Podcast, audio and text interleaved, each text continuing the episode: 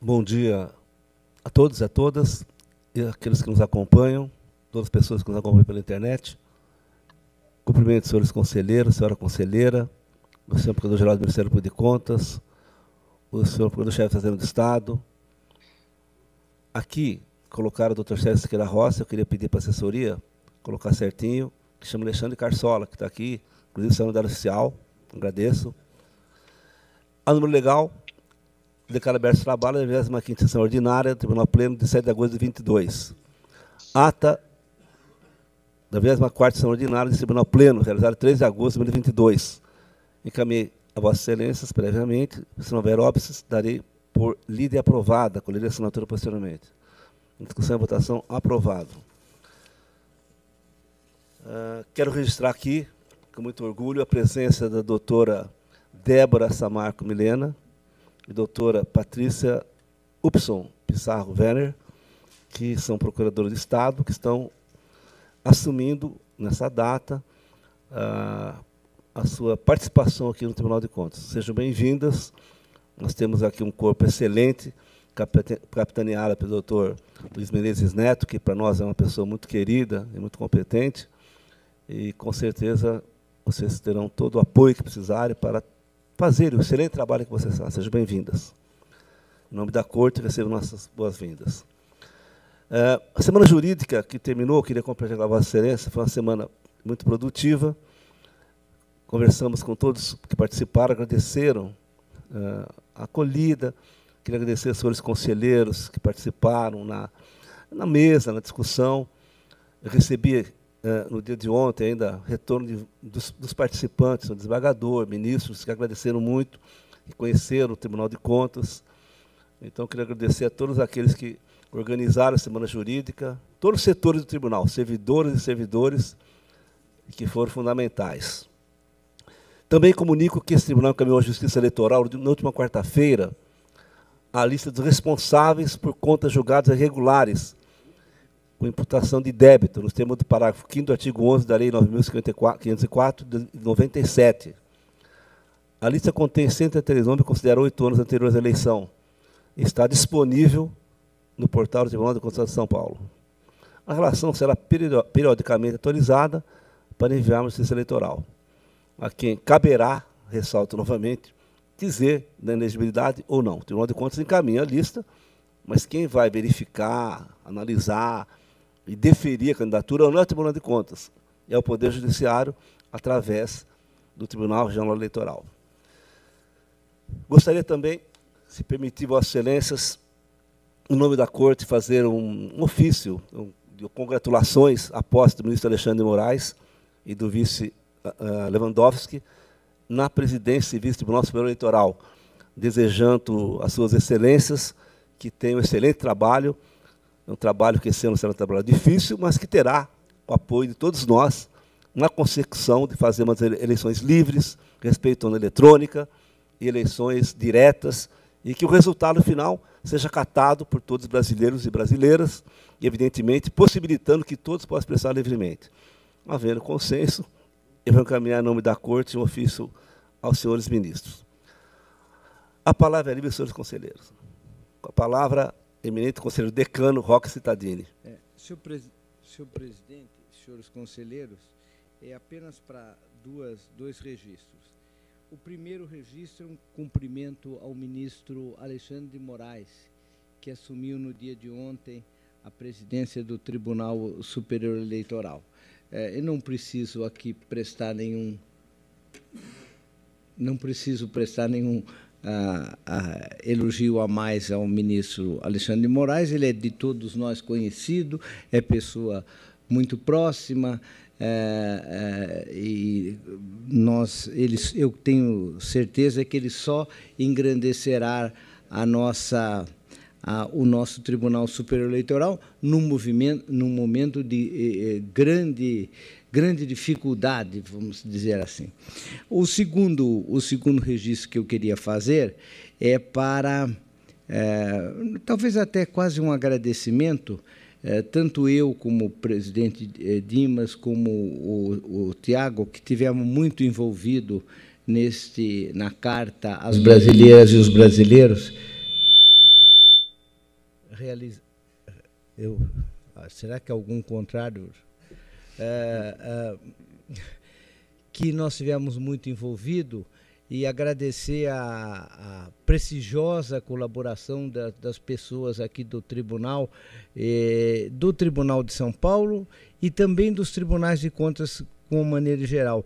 Para nossa surpresa, eu até digo realmente, realisticamente, para nossa surpresa, 54 conselheiros do país todos assinaram a, a, a carta a, lida no último dia 11.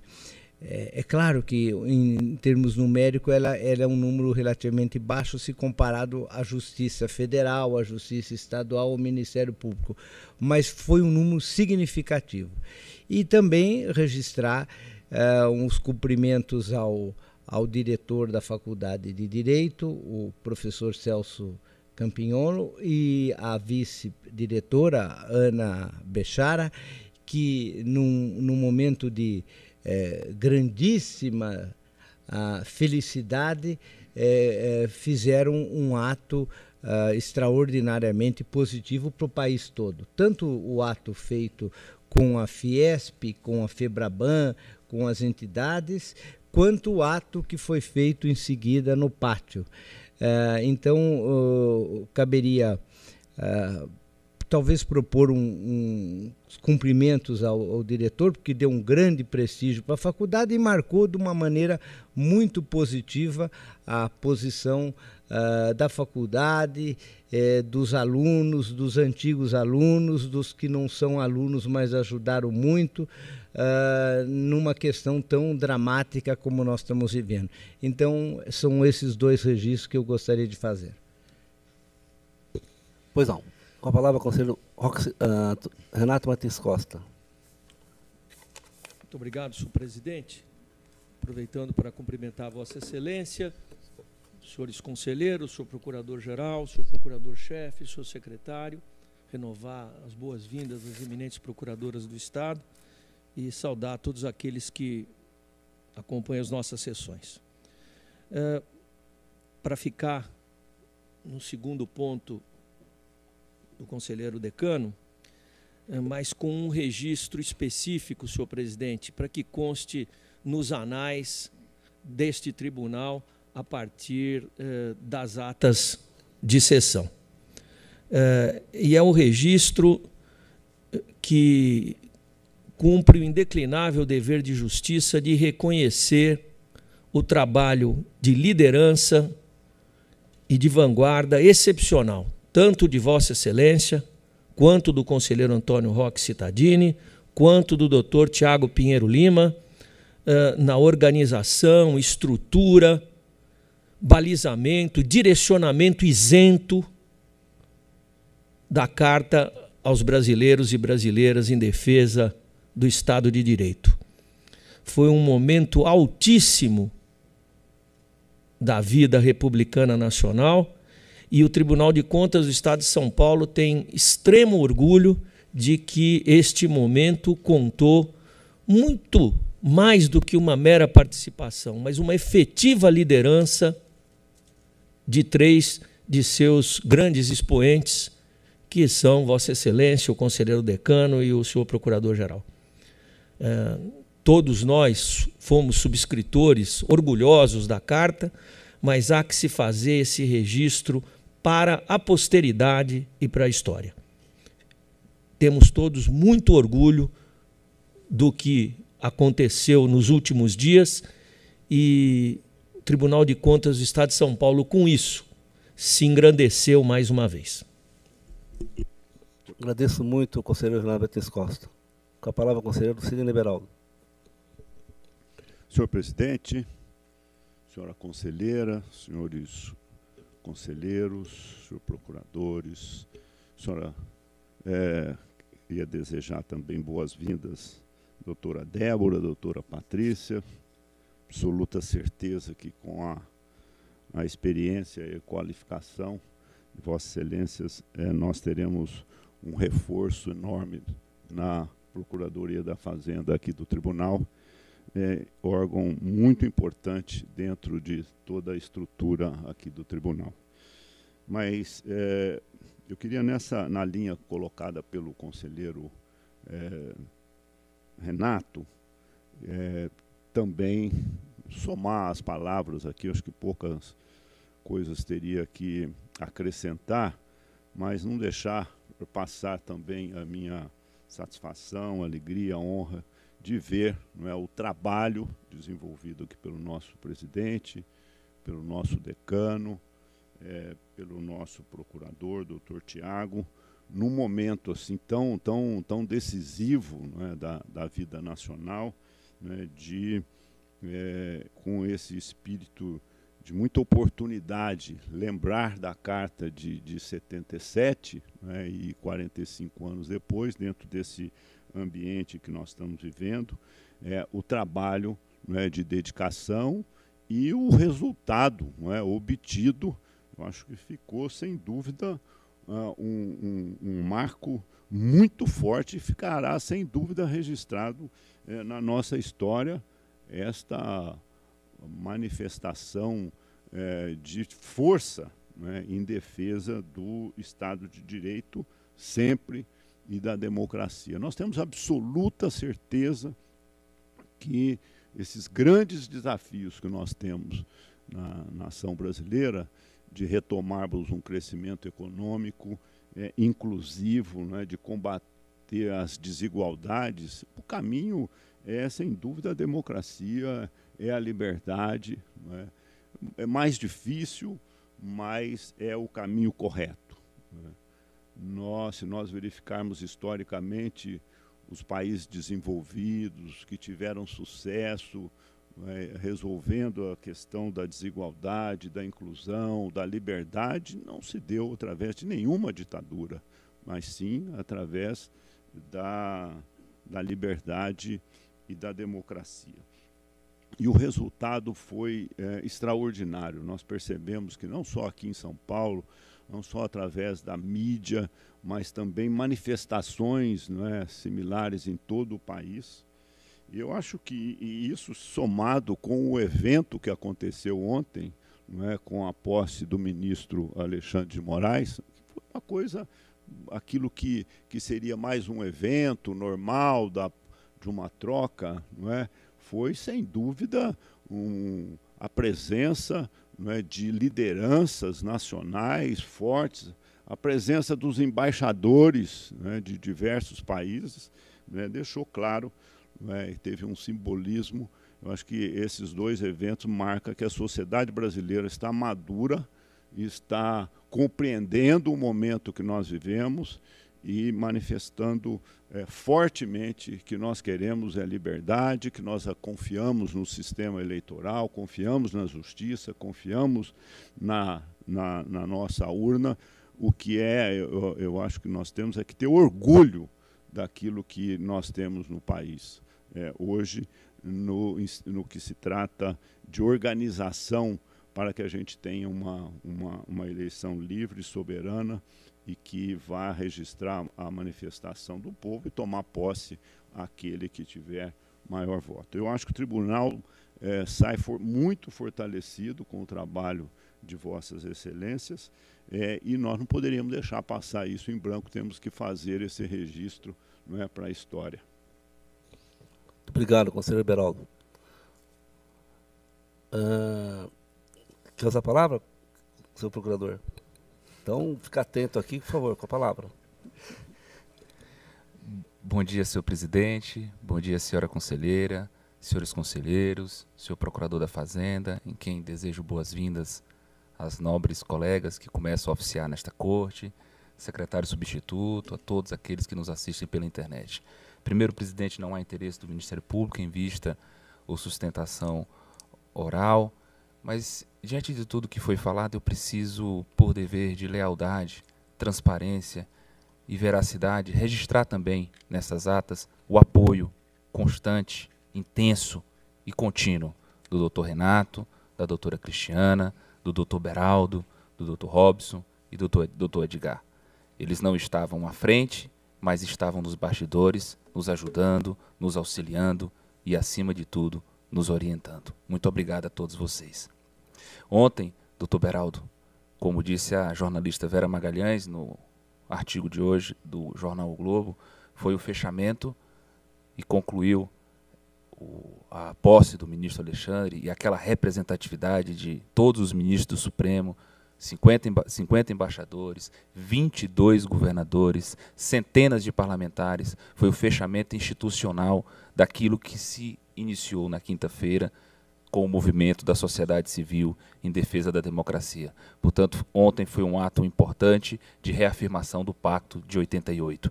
E eu também, presidente, em nome do Ministério Público, me associo às suas palavras. Desejo que o Ministério Público também conste nesse, nessa homenagem que será dirigida ao ministro Alexandre e ao ministro Lewandowski. E também me associo ao que foi falado pelo nosso conselheiro decano, no sentido de que sejam homenageados os diretores da faculdade, o professor Celso Campilongo e a professora Ana Bechara. Muito obrigado.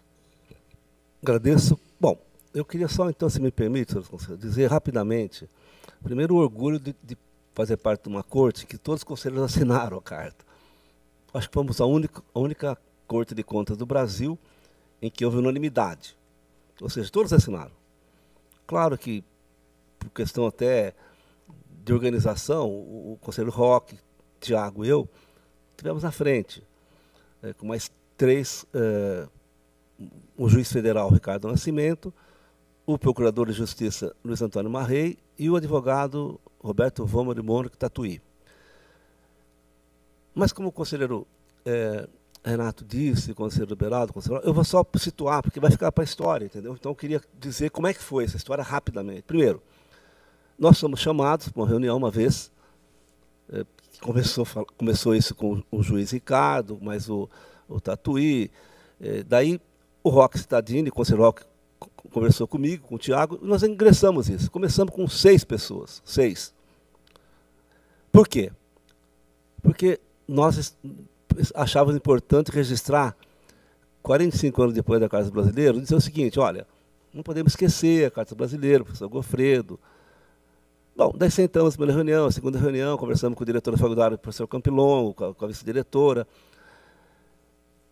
e você botar todo mundo no mesmo barco é uma tarefa difícil. Principalmente no momento que o Brasil passa, né? Que você fala que é A, outro é B, outro é C, enfim. Então nós precisamos de um texto plural, amplo, ecumênico. Cada palavra que tinha mais nós tiramos, nós editamos o texto, até que ficou seco, objetivo, como deve ser um texto uh, que não tem viés partidário. E não tem mesmo, porque não tinha, porque se tivesse não teria sido sucesso. E segundo momento, como evitar que se contaminasse politicamente também, né? que é outra questão importante. Bom, daí começamos a fazer esse texto, terminamos com um encontro na casa do Conselho Citadini e fechamos isso daí. Seriam dois, dois eventos no mesmo momento, na mesma hora, eh, e começamos com seis assinaturas, passamos para cem. Nós pensávamos, oh, vamos protocolar essa carta, vamos subir para o site com 500 assinaturas, pô, estamos felizes. Bom, já subimos com 3 mil. E o tempo foi indo um milhão. Bom, o resto é história. Está feito. É, mas dizer o seguinte, da satisfação de, de estar lá, né, ao lado dos vários colegas aqui, eu que em 77, como tantos nós aqui, todos nós aqui estávamos na faculdade, quando o Gofredo leu aquela carta, eu observei o Gofredo lendo e falei, meu Deus, isso aqui é histórico, tenho certeza que é histórico porque naquele momento tem uma asfixia, no, no, no, Brasil, uma ditadura, censura, professor querendo falar não podia, jornal querendo noticiar não podia. E 77 foi um ano especial. Porque 77, veja, o meu estudantil voltou para as ruas. 77 houve invasão da PUC, houve pacote de abril. 77 foi um, uma, uma, uma, explosão de tipo seguinte, olha, não dá mais, queremos democracia. O que unificou tudo isso foi uma frase muito simples, democracia, é, Estado de Direito, já. Agora é diferente, porque Estado de Direito sempre. Eu nunca pensei, nessa altura da vida, precisar falar de novo aqueles velhos, de novo, Robson Mani, que era deputado quase na época, né, 78 ele foi deputado. Falar de novo é coisa simples, pô, liberdade democrática, eh, liberdade de cátedra, respeito à eleição. Ah, mas já que tem que falar, vamos falar de novo. Por que, que deu essa repercussão nacional? Porque todo mundo queria falar isso. Mas queria falar isso sem viés partidário, sem dizer que ah, você é esse ou aquele, aquele ou esse. Ah, a gente quer isso, quem ganhar vai levar. Podemos até discutir depois das eleições, mas nesse momento queremos ter eleições livres e sem problema. E mais ainda, vou falar agora publicamente aqui meu nome. Nós não admitiremos retrocesso. Essa é a verdade. Não admitiremos. Agora, falar isso publicamente, escrever, assinar como nós fizemos, é importante isso daí. Então, registro para a história. Eu fiquei feliz em participar desse momento histórico. E mais ainda do Tribunal de Contas ter todos os conselheiros assinados, muita gente assinou. Ou seja, o Tiago sabe que foi, foi uma coisa difícil conciliar na hora lá. Como é que você bota 10 mil pessoas num pátio que cabe mil pessoas? Não, é difícil. Mas, de qualquer maneira, valeu. Nós encerramos inscrições, porque começam as eleições, acabou, cada um por si agora. Eu acho que está feita a história. A posse do Alexandre de Moraes ontem foi a sequência de 11 de agosto, sem dúvida alguma. E agora acho que tem que tocar para a história, campanha vota quem quiser, e quem ganhar vai, vai ser o presidente, o governador, o senador, deputado estadual e federal. Essa é a história da democracia. Então, volto a repetir, como presidente, eu tenho muito orgulho dos conselheiros aqui, vou falar agora, porque todos assinaram, todos prestigiaram, todos nos impulsionaram, perdoaram nossas ausências naquele momento, tá certo? E sem isso não seria possível, essa é a verdade. Então, é, como isso daqui vai ficar para a história, também está sendo gravado tal, muita gente assiste, essa é a verdade da carta. Começamos em seis. Eu passei poético. Éramos seis. Né? Agora somos mais de um milhão. Dito isso, eu pergunto se algum conselho quer usar uso da palavra. Não havendo, vamos passar agora a perguntar para o nosso secretário, eh, diretor-geral substituto, Alexandre Carsola. Aqui está escrito Sérgio Siqueira Rossi, eu peço novamente para corrigir, para que ele diga quantas uh, ostentações haverá. Bom dia, presidente. Item 23, doutor Antônio Rockstadini, presencial. 38 e 43, doutor Edgar Camargo Rodrigues. 55, doutor Robson Marinho, também presencial. 66 e 67, doutora Cristiana de Castro Moraes. E 90, doutor Sidney Beraldo. Agradeço. Vamos começar então a estadual.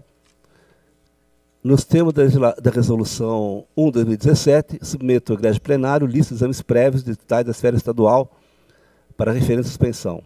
Não havendo, por parte dos senhores conselheiros, nenhuma inclusão de processo nem requerimento de destaque, vou dar por aprovada os processos listados. Em discussão e votação, aprovados. Para julgamento, apenas um item do Conselho Civil Beraldo, a quem passa a palavra. Senhor presidente, trago para julgamento o TC 15614-22, que trata do edital do pregão eletrônico 522, formulado pela Diretoria de Ensino da região de Apiaí, destinado à prestação de serviço de transporte escolar a alunos da rede pública estadual de ensino, conduzido por motorista e auxiliado por monitor. De início, na esteira dos inúmeros julgados desse plenário, é, que é exemplo é, decidido nos autos dos processos 11.925 e 11.927, necessário reconhecer que o cenário econômico atual, com aumentos exorbitantes, especialmente nos preços do diesel, pneus, insumos básicos ao serviço a ser prestado, torna inexequível a apresentação de propostas com data base em maio de 2021, mesmo que fundamentada no uso do último CADTERC disponível. Assim, deve a representada reavaliar a composição de tal orçamento, eh, ancorando -o, o nos atuais preços de mercado, os quais devem servir de base para a elaboração das propostas. Tendo em vista os diversos processos analisados por este plenário, acerca da matéria, recomendam a, recomendo a revisão do edital nos termos propostos no corpo do, do voto. Senhor presidente, pela ordem. Pois não. Aproveitando o ensejo de que o tribunal se mostra tão ativo e positivamente ativo, eu quero recordar este assunto. Há mais de um mês atrás, eu me pronunciei que a questão do transporte de alunos que teria que acontecer a partir do mês de agosto, o Estado, o governo estadual, muito atrasado, publicou o edital de licitação para a contratação de novos prestadores de serviço com um CADCAT totalmente defasado, com preços totalmente defasados. Nós, Tribunal de Contas do Estado, alertamos. Muito provável, o Estado, até onde tem o conhecimento, Não sei o que fez, ou não fez, ou deixou de fazer, porque as licitações continuam nos mesmos moldes e todas elas tendo que ser modificados os editais. Muito provavelmente, o governo está fazendo contratos de emergência. E isso está errado. Então, vamos aproveitar hoje a visita do senhor governador ao, ao, ao nosso tribunal e alertá-lo para que tome providências. Porque nós não podemos aceitar que um, um assunto de tanta responsabilidade, que é o transporte de alunos estaduais, seja relegado a um segundo plano e contratações de emergência estejam acontecendo. Apoio a posição do conselheiro Beraldo. Só acrescentando, senhor presidente, a, a manifestação do conselheiro uh, Robson, é, foi encaminhado, inclusive, Vossa Excelência tem conhecimento, ofício da presidência né, ao governo e ao secretário no sentido de alertá-lo que essa correção da, do, fosse feita no edital o mais rápido possível, evitando é, essas representações seguidas. Né? Mas me parece que as, a modificação não ocorreu e as representações continuaram. Acho importante, como disse o conselheiro Robson Marinho, que esse assunto seja tratado de maneira bem tranquila com o nosso governador, até porque acho que ajudará Sua Excelência a tomar as providências que realmente é, o que acontece é inaceitável. Em discussão, em votação, aprovado. Agora começa a relatória do conselheiro Edgar Camargo Rodrigues para o item é, estadual. Obrigado, senhor presidente. Bom dia a todos. Cumprimento eminente conselheira, senhores conselheiros, cumprimento igualmente as novas colegas de tribunal Débora e Patrícia e os demais procuradores aqui presentes, Tiago e Dr. Luiz Menezes. Senhor presidente, relatos itens 1 e 2 são recursos ordinários da Coordenadoria Geral de Administração, num contrato entre a Secretaria da Saúde e ILEC, Importação e Exportação. Aquisição de máscaras de proteção cirúrgica para atendimento de plano de contingência da Covid-19. E também representações formuladas pelo Tribunal de Contas do Estado de São Paulo, Ministério Público de Contas e Ministério Público do Estado de São Paulo, quanto a possíveis irregularidades na dispensa de licitação 16-2020 que precedeu o ajuste. Os recorrentes sustentam que mudança nas normas relativas à exportação efetuadas pelo governo chinês com regras mais rigorosas para inspeção de bens forçaram a produção de novas máscaras, ocasionando delongas no envio dos artigos de proteção. Consignam que, por esse motivo, foi aberto procedimento administrativo sancionatório em desfavor da contratada. E quanto à suposta divergência no quantitativo, asseveram que após conferência física dos itens recebidos e cotejo entre invoices e recibos definitivos, constatou-se cumprimento integral da obrigação, com entrega de itens a mais, no montante correspondente a 372 dólares aproximados. A Procuradoria da Fazenda do Estado acolhe as alegações da defesa, opina pelo provimento, e o Ministério Público de Contas entende que as impropriedades não teriam sido afastadas pelos recorrentes. É pela negativa de provimento dos recursos que estão em termos podem ser conhecidos em preliminar. Discussão, votação, conhecido. E com efeito, senhor presidente, consoante arrazoado, atestados de recebimento definitivo. Oh, finalmente, som. Consoante arrazoado, atestados de recebimento definitivo do objeto e quadro resumo anexados nos eventos tais e tais, pormenorizada a conferência física dos itens efetivamente recebidos levada a efeito pelo Centro de Logística de Material de Consumo, em conjunto com o Centro Estadual de Armazenamento e Distribuição de Insumos, bem como o subsequente confronto dos recibos com as faturas comerciais, revelou entrega superior de 3.290 máscaras do tipo N95, em preço correspondente a 5.625 dólares e 90 centavos e inferior de 10.300 máscaras, cujo montante equivale a 5.253 dólares, totalizando saldo a pagar de 379,90 a contratada. Diante dos elementos contidos nos autos, não há falar em prejuízos ao erário por conta de supostos pagamentos a maior.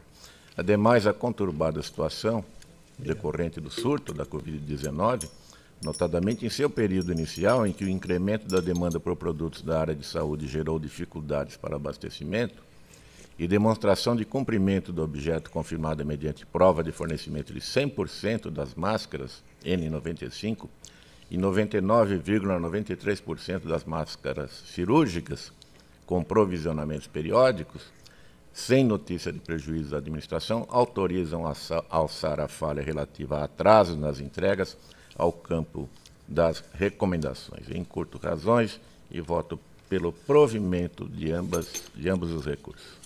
Em discussão, em votação, aprovado. Agradeço e passo a palavra ao conselheiro Renato Luiz Costa para os seus itens. Senhor presidente, em conjunto 3 a 12. Regimental.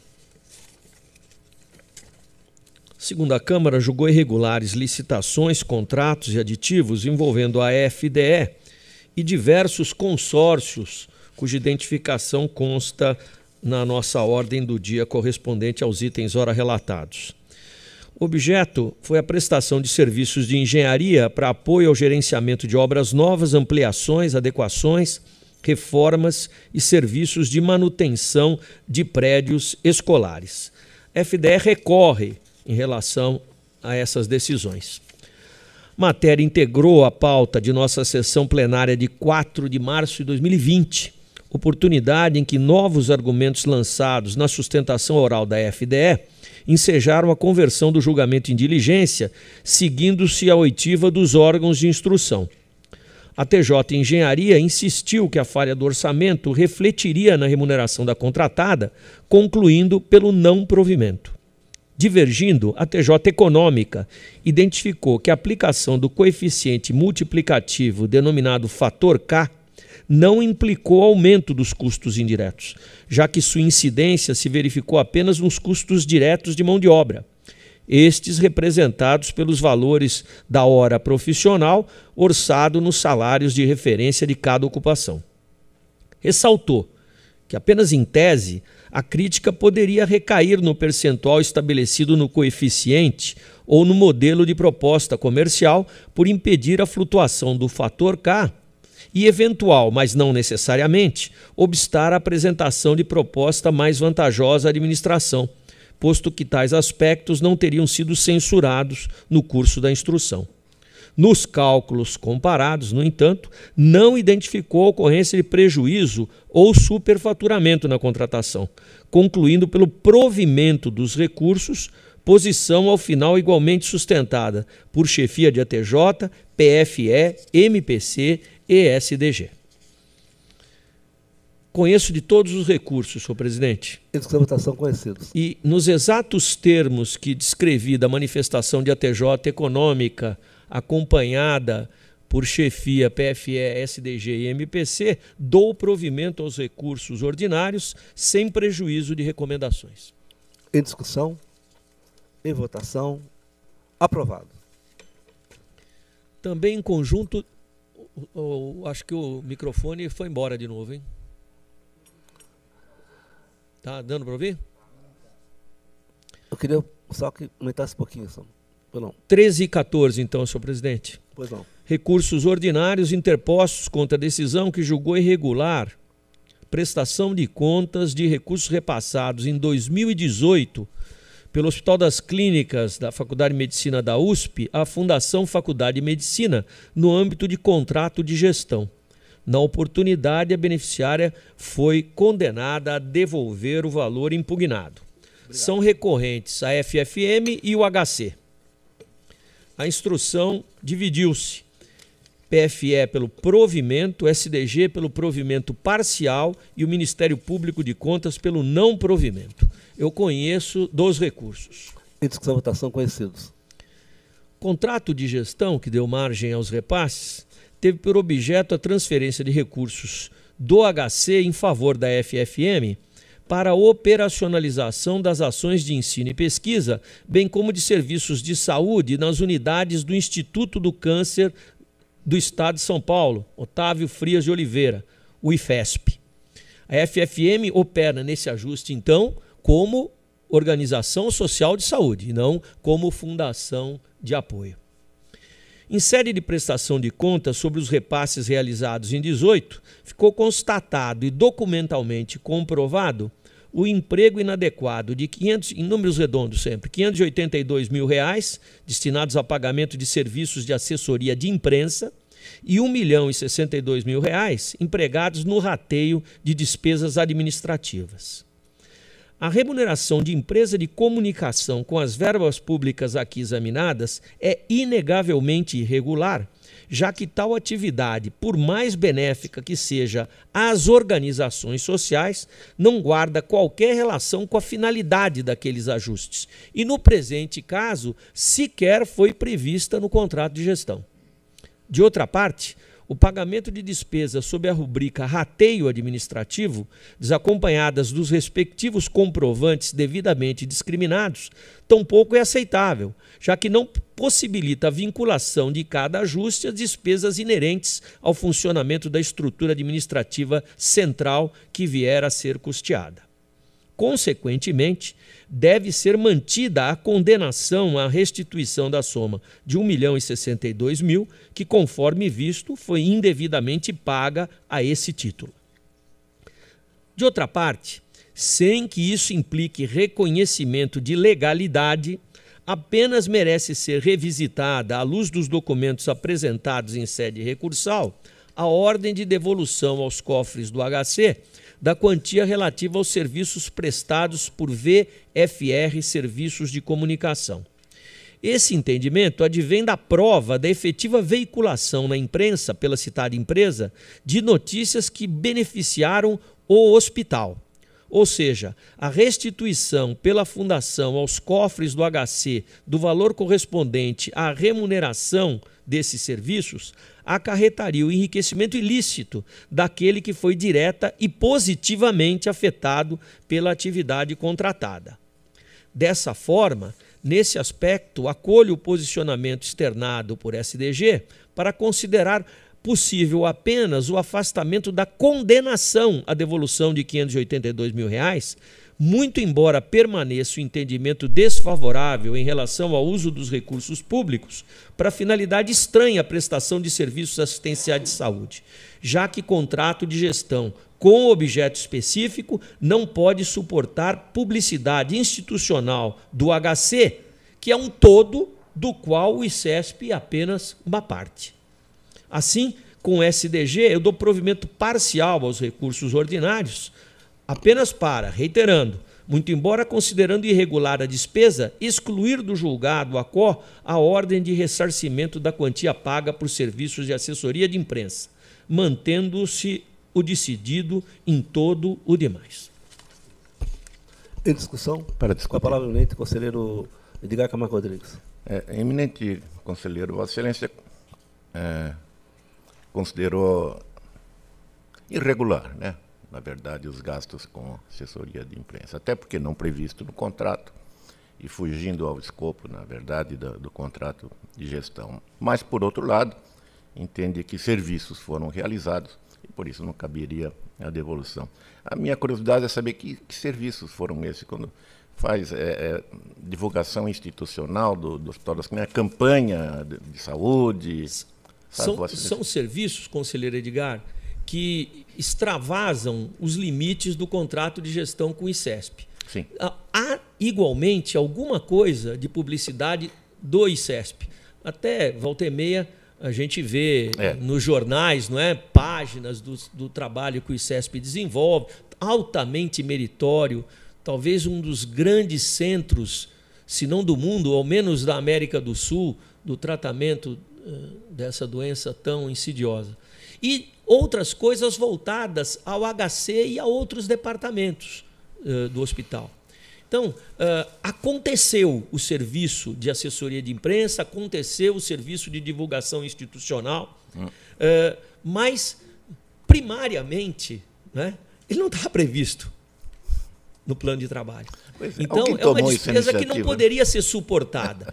Além, além disso, que já em si já ensejaria a caracterização da irregularidade, não só atividades relativas ao contrato de gestão, ao ICESP, ao seu trabalho, mas outras atividades desenvolvidas, todas elas também meritórias pelo Hospital das Clínicas, foram albergadas por isso. Então, eu acho, me pareceu mais adequado enfatizar e reiterar a irregularidade do fato, porém excluir a necessidade de devolução. Também. Mesmo porque fica em casa, né? Exatamente. casa. Na verdade, é e- e, também quantas vezes nós já reverberamos isso, né, conselheiro Edgar? É. Que aqui, até frisei bem, é contrato de gestão, mas a FFM, em relação ao HC, é, totalmente é, um- é- é uma né? confusão contábil e É. de caixa que o tribunal não cansa de eh, verberar contra. né? Acompanho Vossa Excelência e cumprimento pelo voto. Agradeço a Eu vocês. só uma questão. É, sinceramente, é, Com a palavra, conselheiro Sidney Beraldo. com todo respeito, eu tenho dúvidas da necessidade de gastos é, com a imprensa é, de divulgação em defesa institucional né, de órgãos como o Hospital das Sabe o que é, conselheiro Beraldo? É que o HC, o HC, né, e todos os seus departamentos e institutos, eles têm duas portas, né?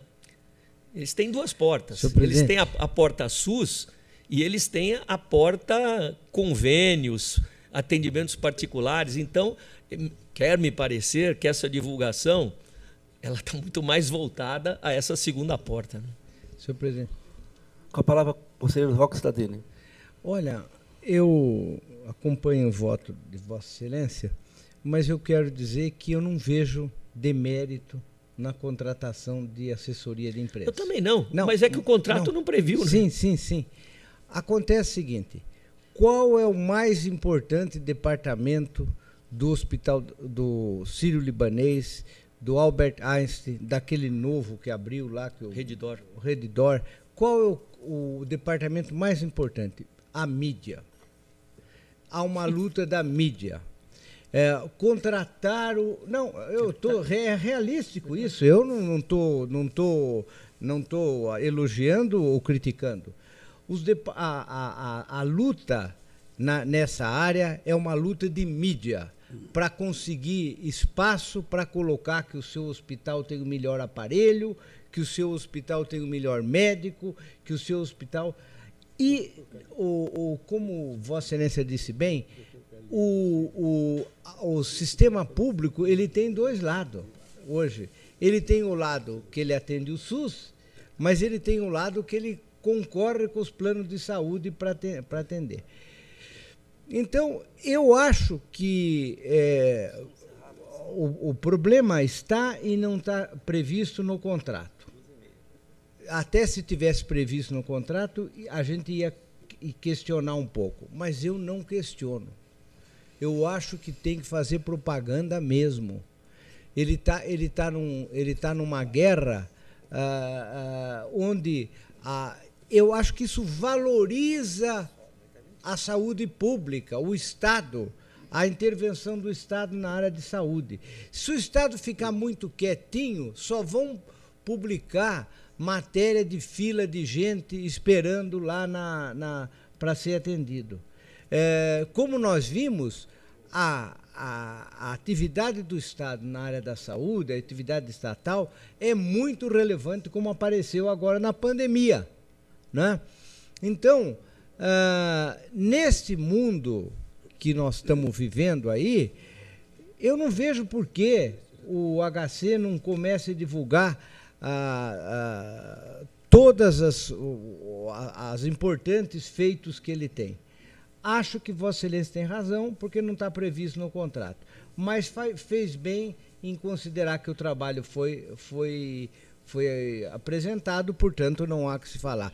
E eu já adianto, viu, conselheiro Beraldo, se aparecer um contrato aqui do HC com um departamento de propaganda da- das coisas, eu acho que não tem mal nenhum porque é assim mesmo que está a guerra. Ah, Mas, a- a- mas- mas lá caso, não ali atende- tem lá duas não portas atende- lá não HC. atende só SUS. Sim, tem duas portas. Eu recentemente utilizei, inclusive, é, o, o HC pelo plano. né?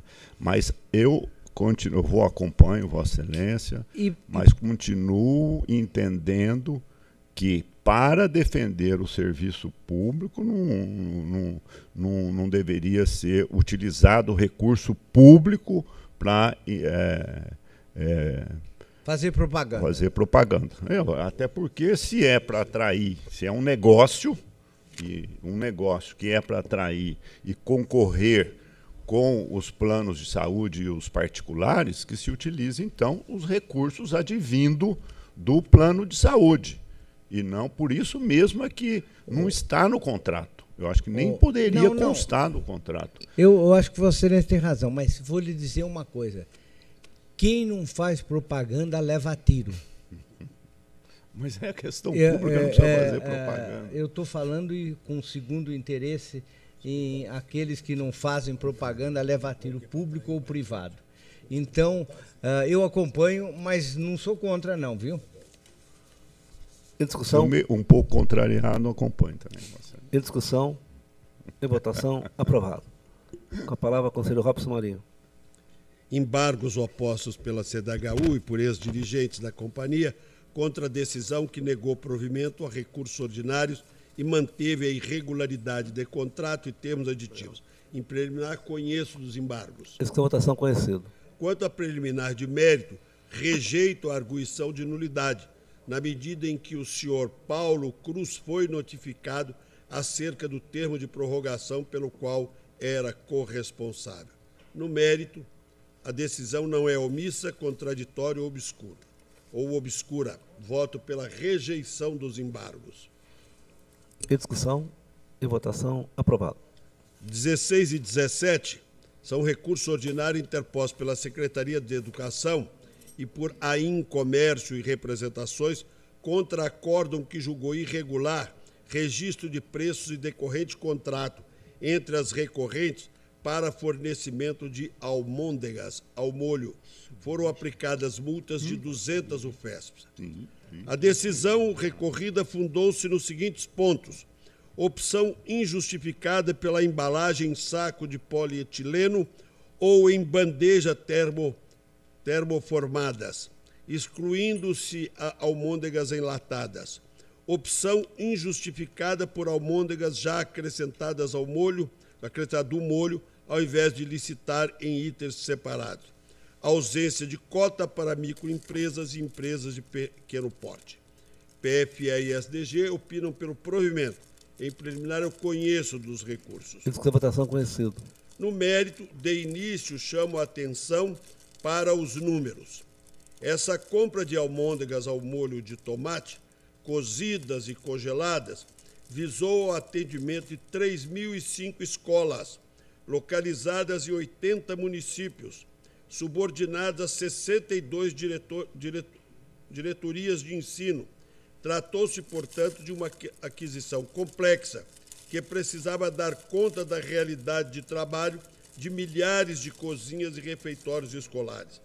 O cerne da controvérsia está na opção por embalagens plásticas, em detrimento das enlatadas, bem como na escolha de licitar a almôndega já misturada ao molho e não separadamente. Os estudos e argumentos trazidos aos autos deixam-me bastante confortável para dar provimento. Primeiro, a carne nas embalagens escolhidas era mais bem aceita pelos estudantes e profissionais das escolas, conforme pesquisa realizada pela Secretaria.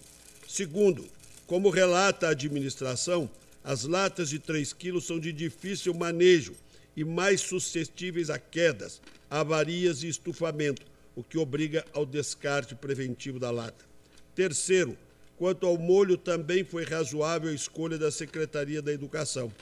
Comprar almôndegas e molho congelados separadamente traria um ônus logístico, pois ficaria ao encargo de cada escola misturar os ingredientes e preparar sua própria receita de molho de almôndegas. Quarto, Em relação à cota para micro e pequenas empresas, os precedentes trazidos pela instrução aplicam-se ao caso e permitem relevar essa última falha.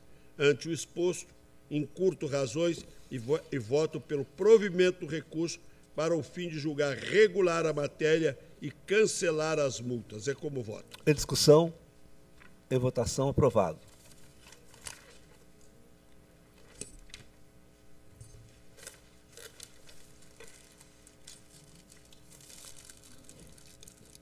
Item 18. A ação de rescisão proposta pelo senhor Geraldo Biasotto Júnior, ex-diretor executivo da Fundap, insurge-se contra acordo que conferiu parcial provimento a seu recurso ordinário, reduzindo a multa aplicada para 150 ofertas. A decisão manteve a irregularidade da dispensa de licitação do contrato e do primeiro termo aditivo entre a Fundap e a FIP. PFE e STG opinaram pelo não conhecimento houve sustentação oral em sessão do dia 3 de agosto último. Em preliminar, eu digo, senhor presidente, a ação não preenche os requisitos de admissibilidade. Voto pelo não conhecimento da ação. Em discussão, em votação, aprovado. Agradeço e passo a palavra agora à conselheira Cristiana Castro Moraes.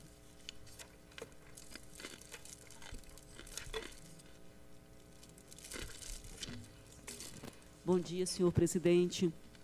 Cumprimento também os senhores conselheiros, o senhor procurador do Ministério Público, o senhor procurador-chefe da Fazenda, as senhoras procuradoras, doutora Débora, doutora Patrícia, seja bem-vindo ao nosso tribunal, senhor secretário-diretor-geral substituto, todos que nos assistem aqui presencialmente e também os que nos assistem virtualmente. Senhor presidente, eu inicio pelo item 19, mas eu retiro de pauta com retorno ao gabinete para futura redistribuição. Eu acho que estou trabalhando muito, mas não de modo efetivo. Eu analisei, pautei um processo que não é da minha relatoria. Peço escusas, retiro de pauta, retornará futuramente com um conselheiro adequado. É, então, regimental, retirado de pauta, será encaminhado. Itens 20 a 22 eu encaminhei íntegra de relatório e voto aos senhores conselheiros.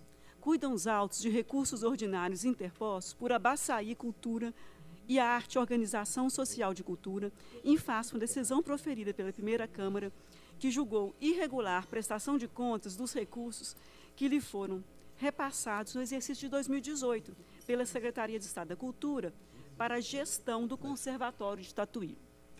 O acórdão igualmente condenou a organização social à devolução de recursos ao erário, no valor de R$ 241.232,18, bem como a suspendeu de novos recebimentos. Conforme o voto condutor, contribuíram para a irregularidade da matéria as seguintes falhas: descumprimento de metas pactuadas, falta de captação de recursos, ensejando a emissão de parecer conclusivo desfavorável pelo órgão público. Realização de gastos que extrapolaram o caixa da entidade, gerando déficit orçamentário. E aplicação de recursos em desvio de finalidade. A PFL e a MPC se pronunciaram pelo não provimento dos recursos. Em preliminar, recursos em termos dele eu conheço. Essa votação conhecidos. Inicialmente, eu registro que foram apresentados memoriais no meu gabinete pela organização social. Os autos indicam a permanência do mesmo cenário constatado na fase instrutória, qual seja o não atingimento das metas pactuadas, ausência de captação de recursos a contribuir para o resultado deficitário, aplicação de recursos disponíveis em despesas desconectas com o objeto. Segundo apurou a fiscalização, das 81 metas do exercício de 2018 pactuadas, 28 não foram cumpridas o descumprimento das metas pactuadas por organizações sociais tem sido objeto de reprovação por essa Corte. Eu cito jurisprudência no voto que encaminhei previamente a Vossas Excelências. A análise detida dos autos revela uma série de divergências entre as disposições ajustadas no contrato de gestão e sua efetiva execução, indicando falhas na elaboração do plano estratégico de atuação proposta pela hora recorrente.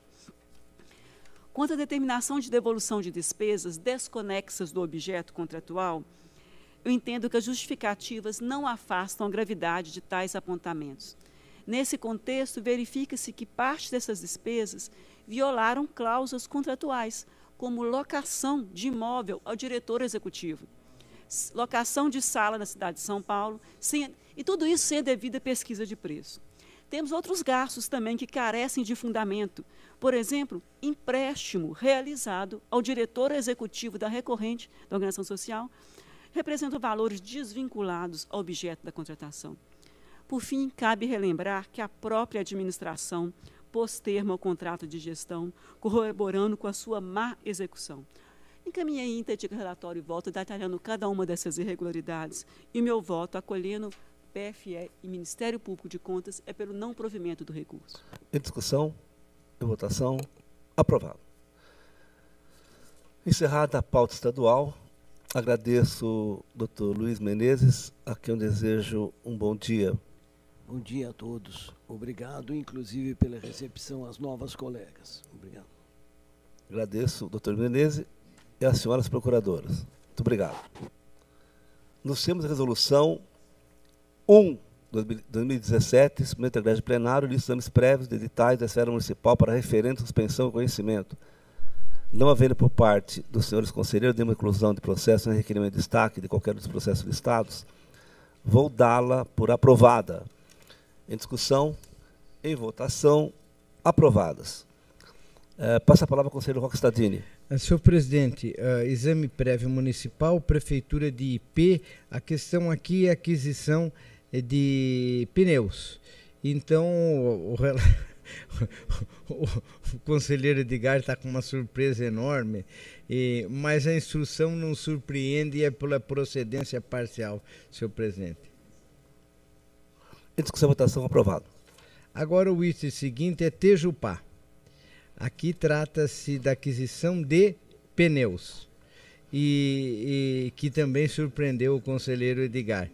E a decisão é, é acompanhando pela procedência parcial nos termos do voto. Em discussão, votação aprovada. Agradeço e passo a palavra ao conselheiro Edgar Camargo Rodrigues. Exame prévio de edital da Prefeitura de Catanduva para a contratação de serviços de apoio à gestão governamental, planejamento e quejandos. O Ministério Público é pela procedência parcial. E conforme antecipa o parecer do Parque de Contas, assiste razão ao autor em ao menos parte das controvérsias aqui trazidas. Em licitações do tipo técnico e preço, a classificação das das propostas atrela-se à média ponderada das notas de cada uma das dimensões valorativas, cujos pesos devem encontrar lastro em justificativas norteadas ao proveito da correlação entre a estimativa de desembolso e a qualidade dos trabalhos. Se a classificação dos participantes depende de cálculo aritmético, que apenas poderá ser efetuada após a pontuação dos elementos técnicos e financeiros, não é concebível a eliminação do interessado cujos envelopes de proposta comercial sequer tenham sido abertos, do que se conclui pela procedência da censura. Uh, o edital deve ser alterado, determinando-se aqui a adoção das medidas corretivas pertinentes. Em discussão, votação aprovado.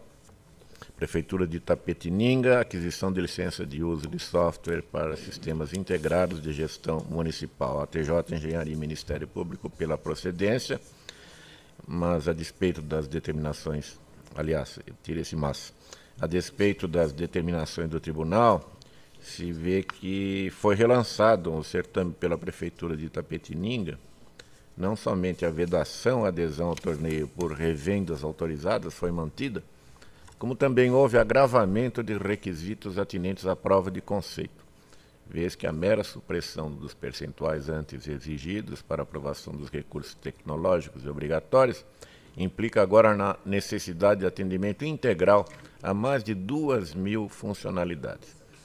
Suscitada também nesta oportunidade falta de dados quanto às especificações do data center, tema que afeta a formulação de propostas e importa, por isso, e necessariamente em análise a qualquer tempo decorrente da atribuição que é dada ao Tribunal de Contas no exercício do controle externo.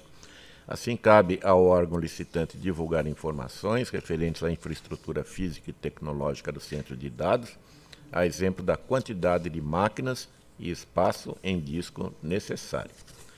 Em curto razões, voto pela procedência da representação de Diego Paixão de Souza e procedência parcial de JL Alves Gestão, determinando a Prefeitura de Itapetininga que retifique o edital e aplique uma multa no valor correspondente a 200 UFESPs ao responsável nos termos do artigo 104, inciso 3 da nossa lei complementar. Em discussão, em votação, aprovado. Ainda, representações de Agiles Serviços de Apoio à Saúde, Maria Idalina Tomásia Betone, edital de pregão presencial do Consórcio Intermunicipal da Microrregião de Penápolis. Registro de preço para contratar empresas eh, de serviços médicos especializados em plantões médicos. Ministério Público pela procedência parcial de uma delas e integral de outra. Dedica-se o sistema de registro de preços ao processamento de demandas caracterizadas pela imprevisibilidade, eventualidade e incerteza. Via reflexa, a sistemática não se coaduna com a prestação de serviços que, em razão da essencialidade, reivindicam execução ininterrupta de longa duração e admitem projeção de quantitativos com razoável margem de segurança. É o caso da pretensão, estampado no edital, a cujo termo de referência acompanha tabelas que bem ilustram a expectativa de realização de plantões médicos e de enfermagem. É, na hipótese de retomada dos trâmites sob nova abordagem procedimental, caberá à administração embutir na peça convocatória interdição expressa à participação de cooperativas e entidades sem fins lucrativos. Isto após a anulação do edital de pregão presencial. Em discussão, em votação, aprovado. E, finalmente, concorrência pública de Guaíra, serviço de coleta, transporte e destinação, disposição de resíduos sólidos, assessoria técnica e SDG pela procedência, MPC, procedência parcial. É, malgrado o entendimento do Ministério Público pela manutenção da exigência de regularidade fiscal relativa a débitos não inscritos em dívida ativa e consequente rejeição da impugnação, este plenário já afirmou o entendimento de que esta comprovação se deve limitar aos débitos escriturados em dívida ativa. Assim, acompanha o TJ e SDG pela procedência da representação da concorrência pública 2-2021, com determinação à Prefeitura que, caso queira dar continuidade, franqueie possibilidade de utilização de meios eletrônicos, obtenção de esclarecimentos e formulação de impugnações e face de procedimentos licitatórios, e excluir a exigência de regularidade fiscal relacionada a débitos não inscritos na dívida ativa. É o voto. Em discussão, em votação, aprovado. Agradeço, passa a palavra ao conselheiro Renato Martins Costa.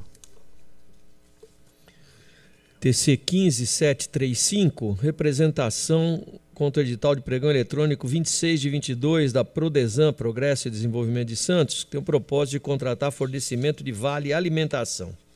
Caminhei a íntegra de relatório e voto e concluo pela procedência da representação, determinando que a Prodesan faça constar do edital a impossibilidade de apresentação de taxa negativa nas propostas comerciais, corrigindo ainda o prazo de repasse e ou pagamento à contratada na conformidade das regras estabelecidas na medida provisória 1108 de 22. É o voto, senhor presidente. Em discussão, em votação, aprovado. TCs 16003, 16019 e 16026, representações contra o edital de pregão 3622 da Prefeitura de Montemor, tem por objeto contratar licenciamento de solução tecnológica de gestão.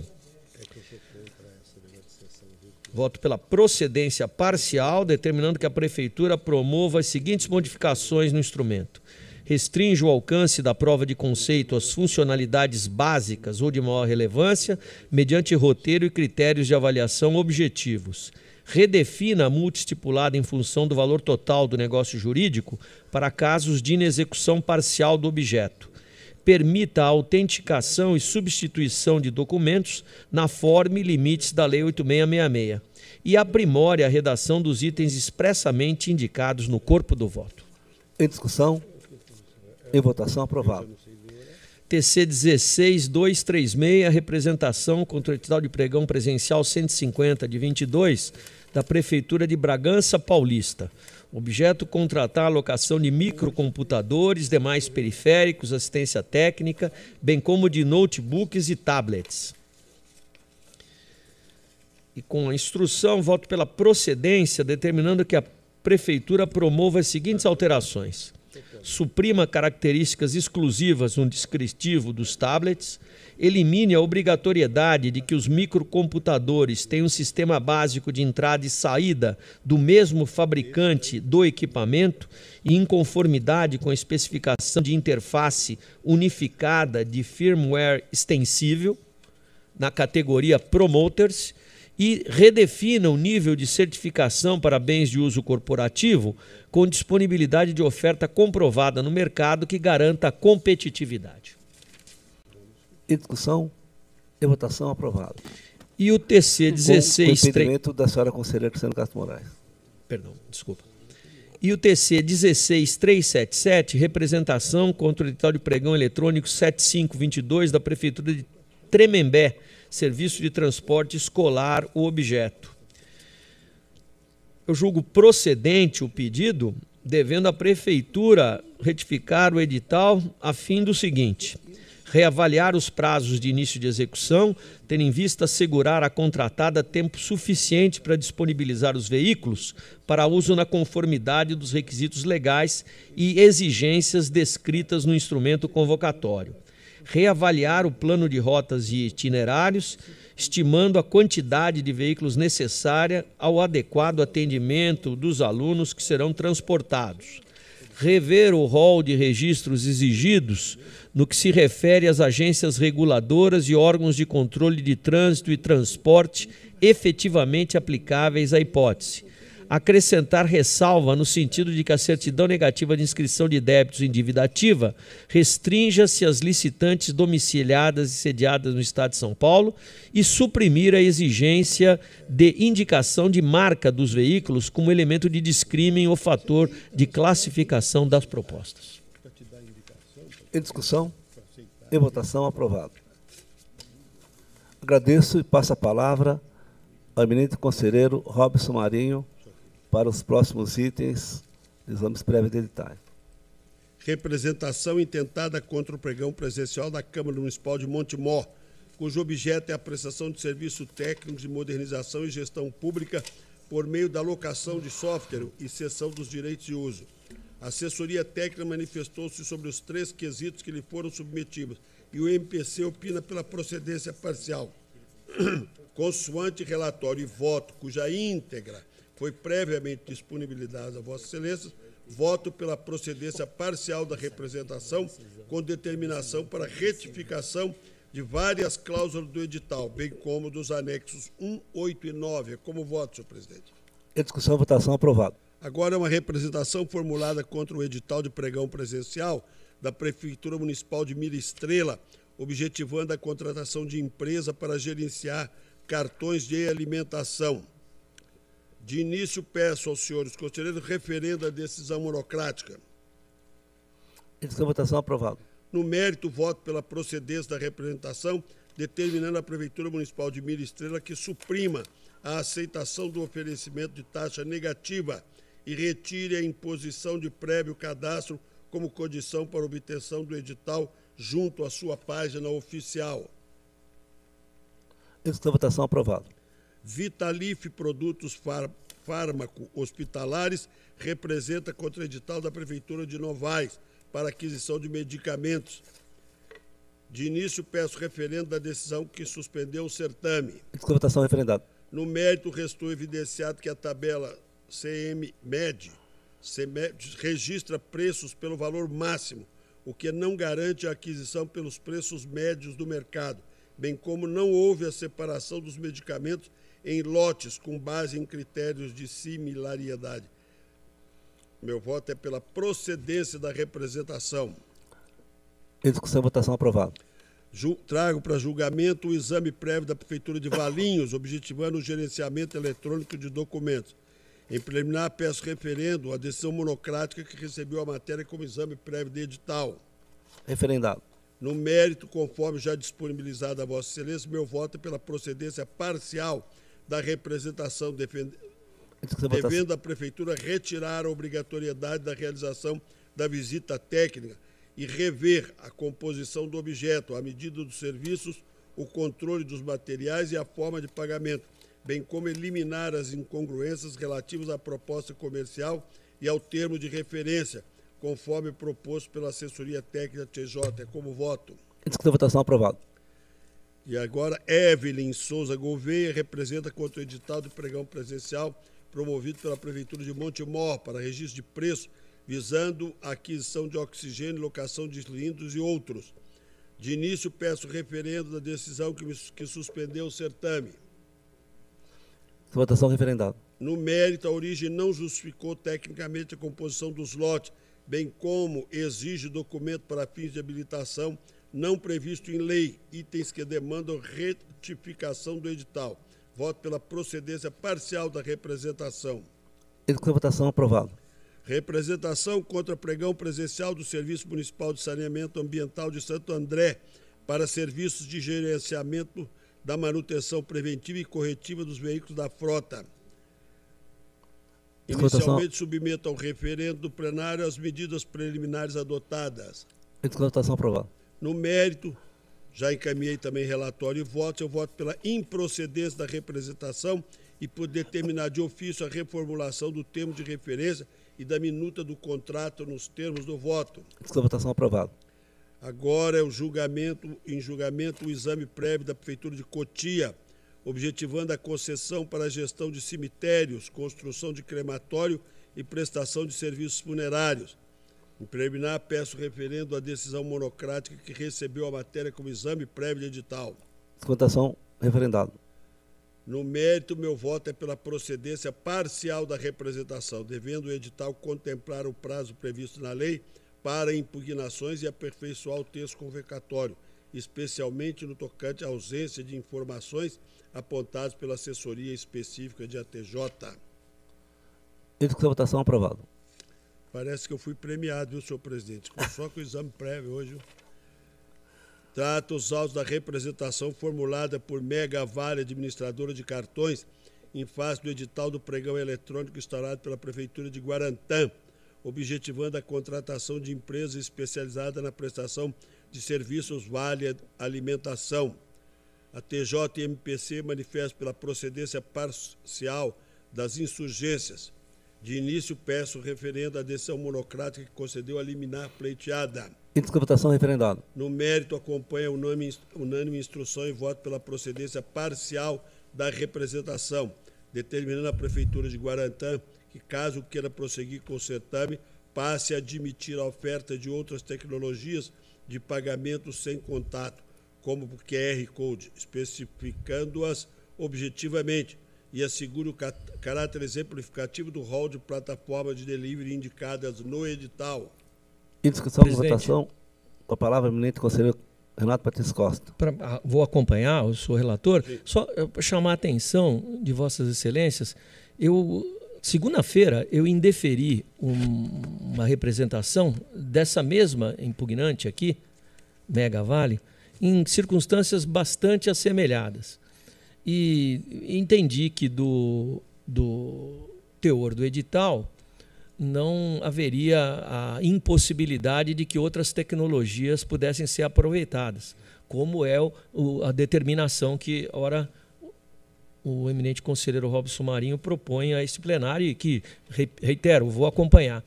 Mas nós temos que ficar atentos a isso. É, eu acho que nós vamos estar diante daquele mesmo dilema que há anos atrás enfrentamos em relação à tarja magnética e o chip. Né?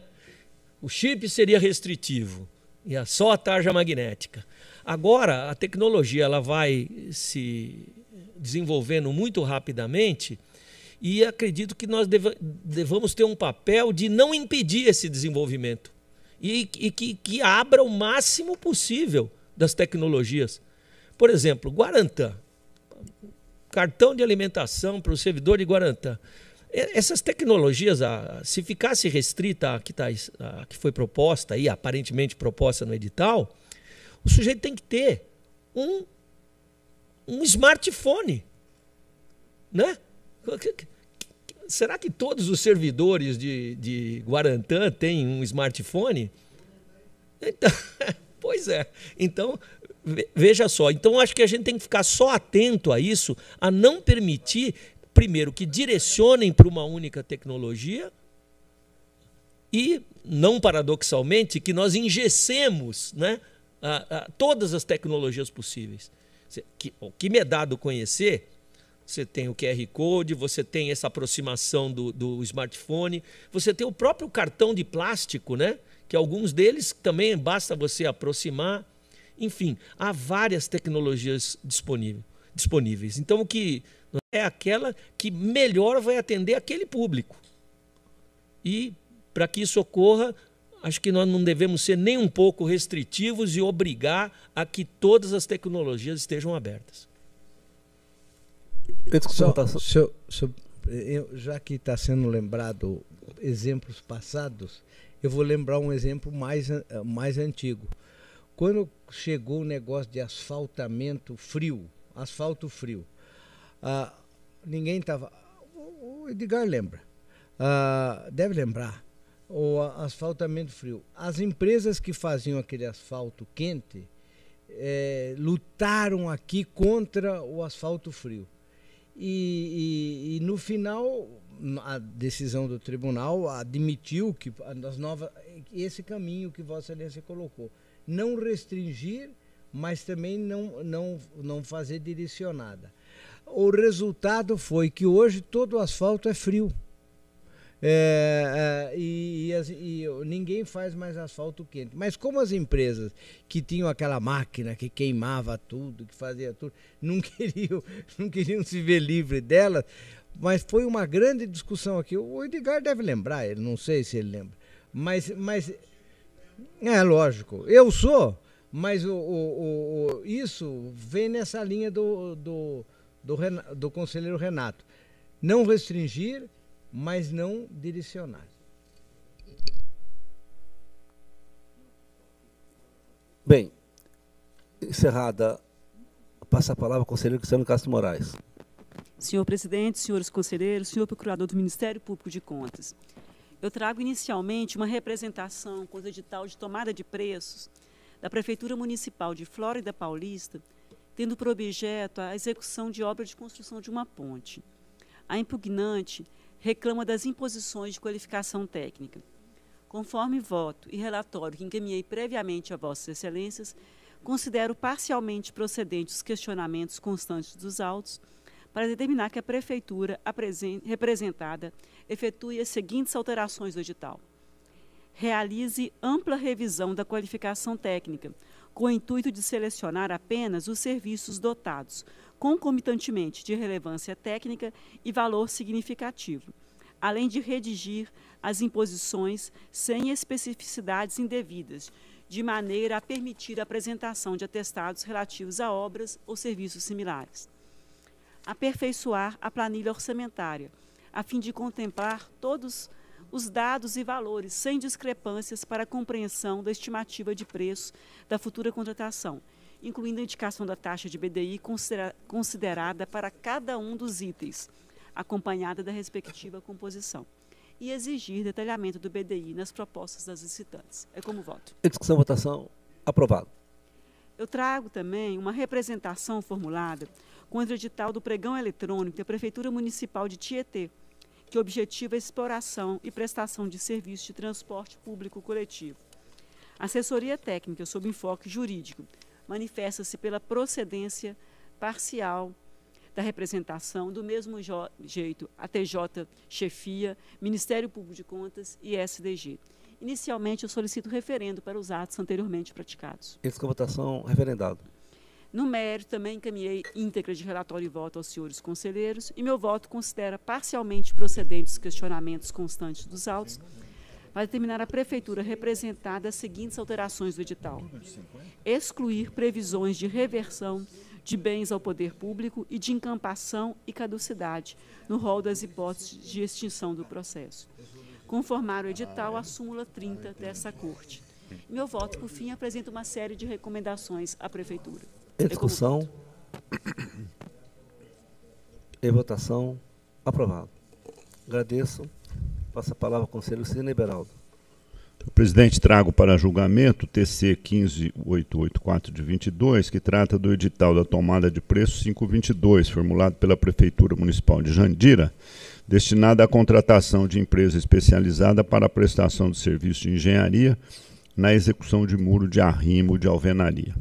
Conforme relatório e voto previamente encaminhados, considero com os órgãos técnicos do Ministério Público de Contas procedentes as impugnações, determinando que a administração atualize o orçamento estimativo em conformidade com a jurisprudência dessa Corte, preveja a possibilidade de saneamento a posteriori também da documentação trabalhista das microempresas e empresas de pequeno porte. É o voto.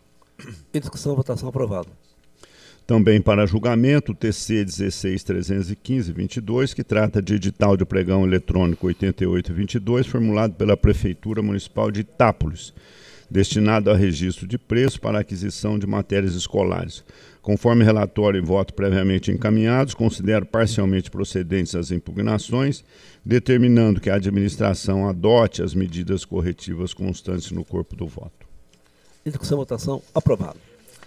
Encerradas as prévias, vamos passar a ordem do dia na pauta ordinária. No item 23, a apresentação oral, Dr. Fábio Maluf Tonola. Vossa Excelência, Vossa Senhoria, abre mão da. Registrado, abre mão. Com a palavra, então, o senhor conselheiro Antônio Roque Citatini. Senhor presidente, senhores conselheiros. Não, mas só, é para 23 ainda, né?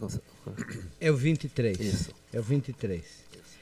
É, senhor presidente, senhores conselheiros, senhor procurador, esse item diz respeito a uma representação de São José dos Campos é, é, sobre possíveis irregularidades praticadas pela Prefeitura na concessão da concorrência internacional do aeroporto de São José dos Campos.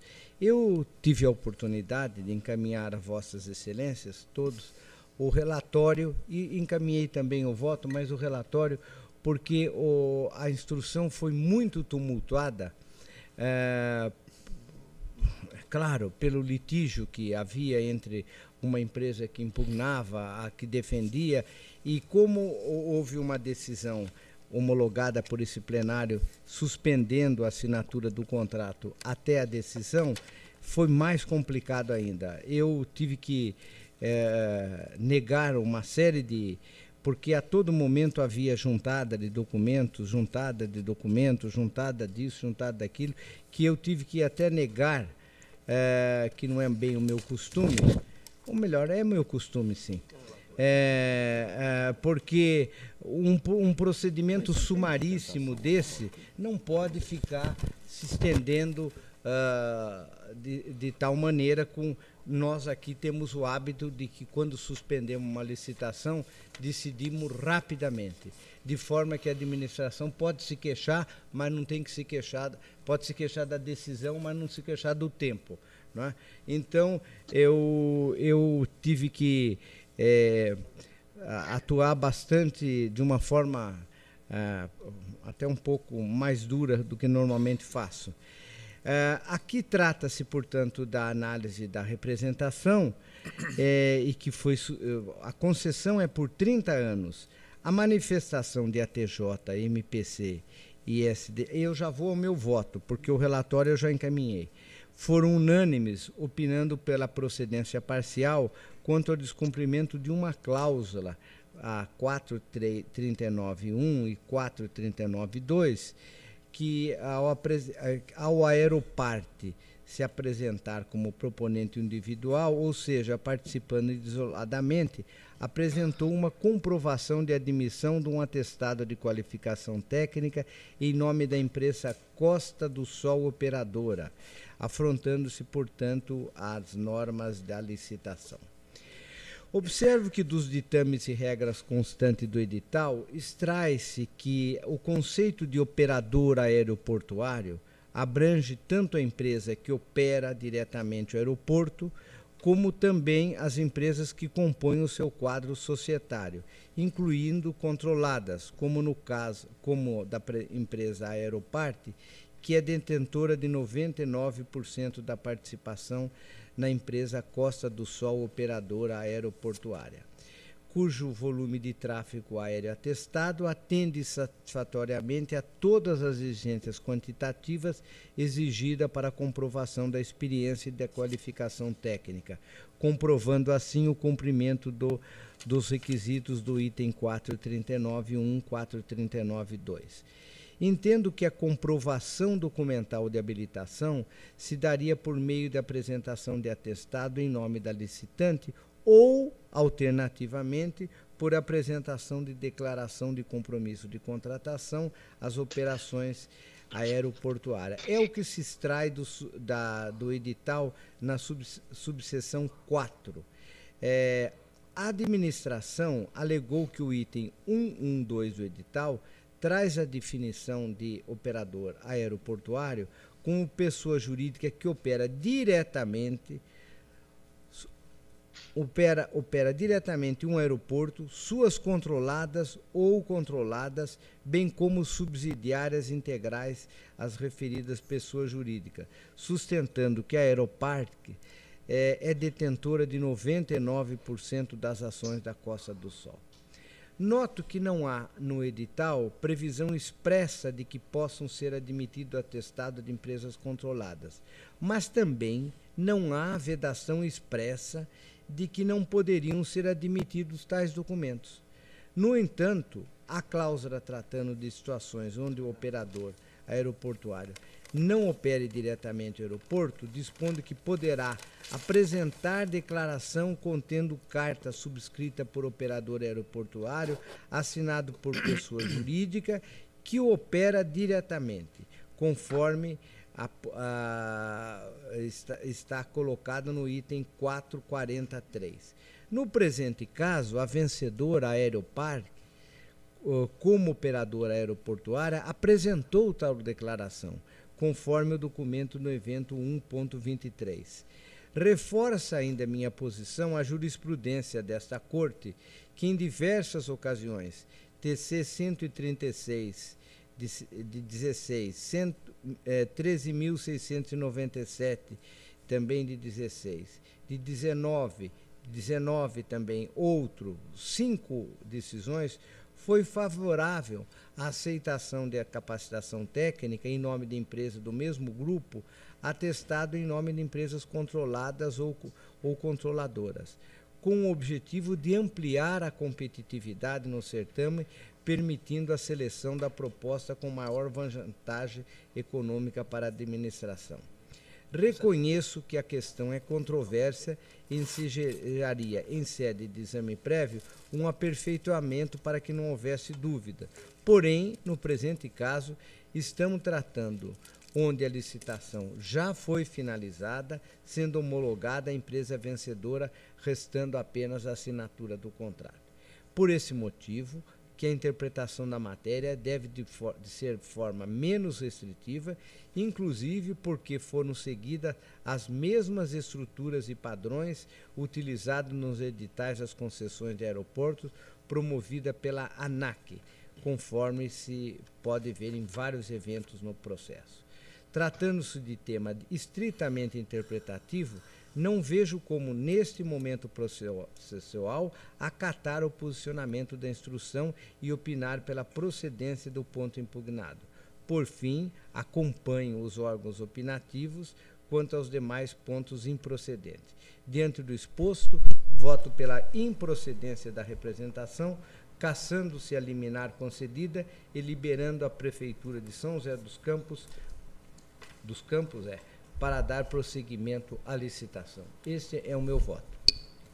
Com a palavra, conselheiro Edgar Camargo Rodrigues. Para cumprimentar o relator, Vossa Excelência apresenta um voto bastante seguro, né, numa matéria extremamente complexa, né, faz a abordagem, a meu ver, corretíssima, e cumprimento especialmente pela condução do assunto. Essa matéria, dada a sua importância, a relevância, numa licitação já encerrada, né, prestes a assinar o contrato e com interesses é, bastante relevantes em jogo e Vossa Excelência dá a condução correta. Cumprimento pela condução e pela, pela conclusão. Discussão e votação. Aprovado. Agora, senhor conselheiro, a sustentação oral presencial. Se Vossa Excelência permitir, com a anuência de todos aqui, podemos. Uh, não, não é de Vossa Excelência, do conselheiro Robson Marinho, mas a gente anteciparia, o advogado está aí. Então, eu queria convidar aqui uh, o doutor é, item 55. O advogado está presente, então nós vamos antecipar para que ele possa depois continuar o seu trabalho. Eu queria convidar aqui o doutor Leonardo de Freitas Alves. Tá bom. Para, para que assuma a tribuna. Por favor.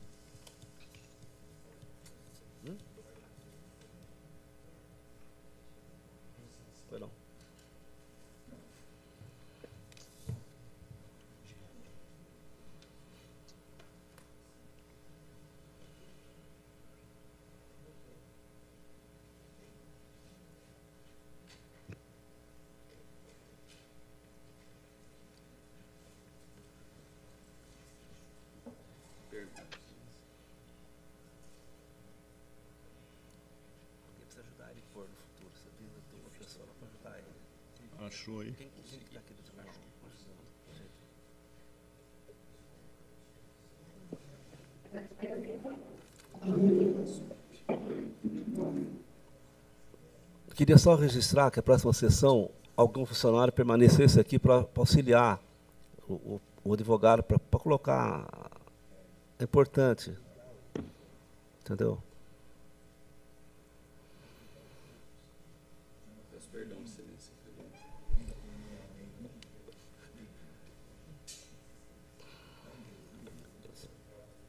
verdade. Ah, você coloca só nas costas aí, pronto. Esse medinho é muito qualificado, esse diretor-geral.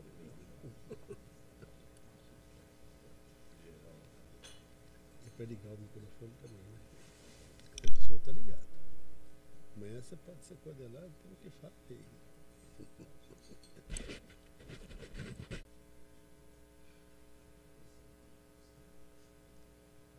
Vai estar tá muita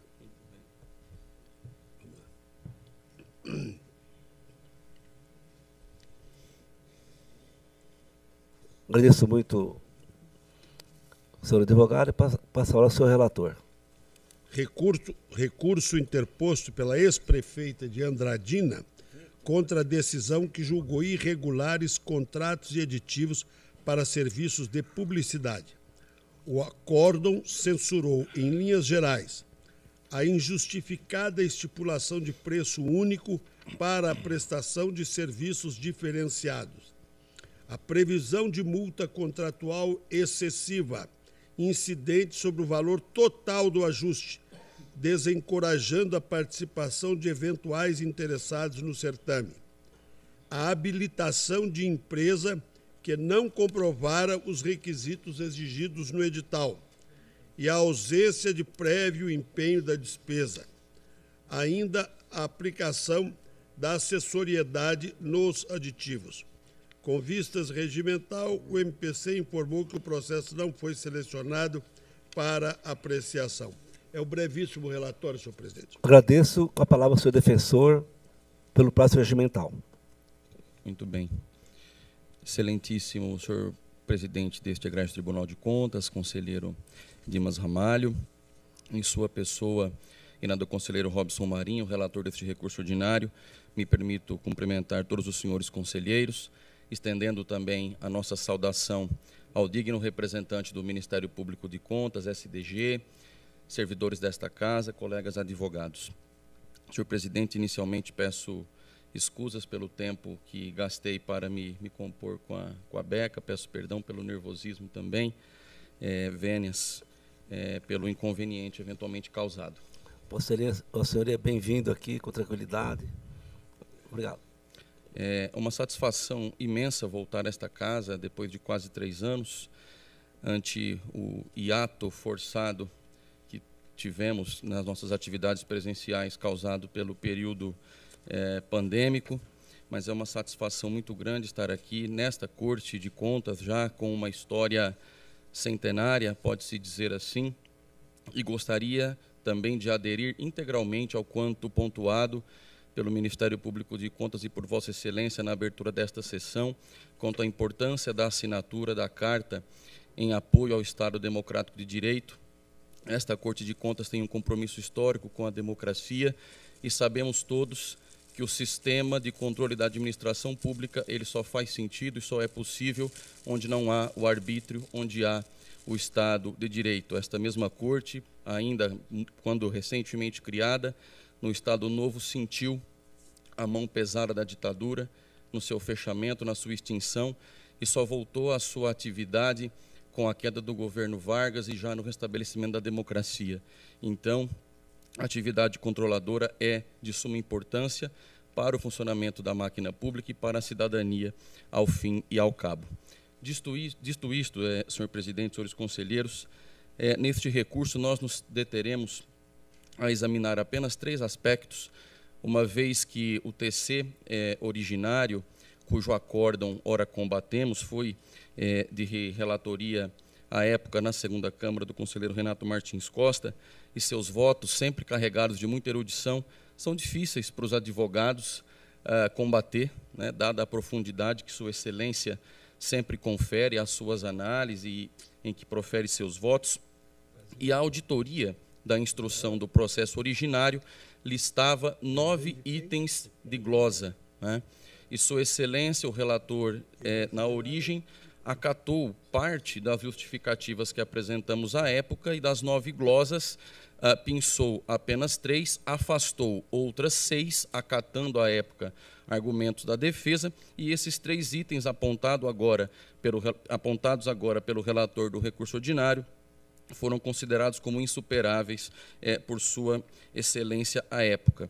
Mas nós nos permitiremos aqui um brevíssimo retrospecto fático acerca desta, desta contratação, é, que poderá lançar luzes e permitirão o eventual provimento do recurso ordinário é, para afastar o juízo de irregularidade ou, quando muito, situar a matéria no campo das recomendações. Tratamos aqui de uma contratação uh, para os serviços de publicidade do município, contrato este manejado e gerido pela Secretaria de Comunicação Social uh, da Prefeitura, celebrado ainda no ano de 2014, no mandato de um prefeito que precedeu a nossa constituinte uh, hora recorrente.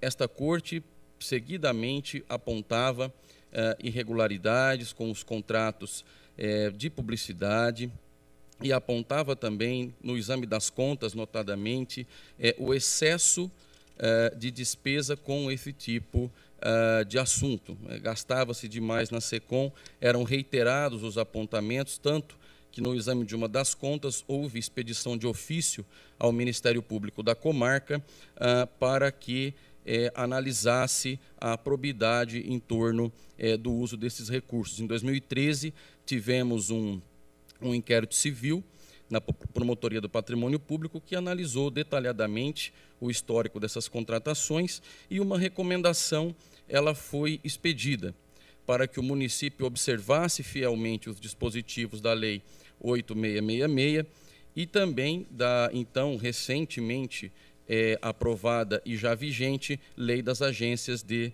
é, Publicidade. E aí então o senhor prefeito o que antecedeu a nossa constituinte. Em 2014, ele starta a presente contratação, já atendendo a uma recomendação é, do Ministério Público para que desse mais racionalidade ao uso das verbas publicitárias da Prefeitura e que, se possível, reduzisse é, esse montante. Então, nesse espírito foi, então, é, pensado é, o contrato, não é? é e ele termina o seu mandato em 2016. Em 2017, a senhora Tamico assume é, a prefeitura de Andradina com este contrato já vigente. No seu mandato, então, ela se limitou a, a proceder aos aditamentos, né, às prorrogações é, desse contrato, e apenas no governo dela, já em 2017, no primeiro ano do seu mandato, ela acata a recomendação ministerial que fora encaminhada ao prefeito é, anterior. Né?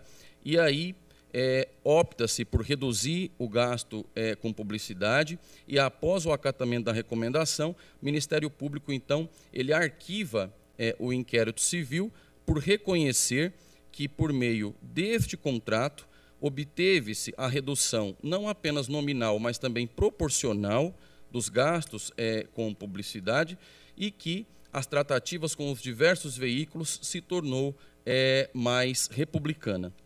Então, feito é, este, este introito, nós entendemos que esta contratação ela foi é, pensada para, é, digamos assim, sanar problemas que eram historicamente é, apontado, é, apontados por esta corte, e nós entendemos que isso deve ser é, sopesado na análise do nosso recurso. É evidente que há uma total independência entre Ministério Público e Tribunal de Contas, o arquivamento do inquérito civil lá não vincula é, de forma nenhuma esta corte. Sabemos que o Tribunal de Contas é, por excelência, o órgão é, controlador mor da administração pública, que principalmente é, se dedica apenas a isso, mas essas instâncias de controle trabalham de forma interdisciplinar é, e interinstitucional.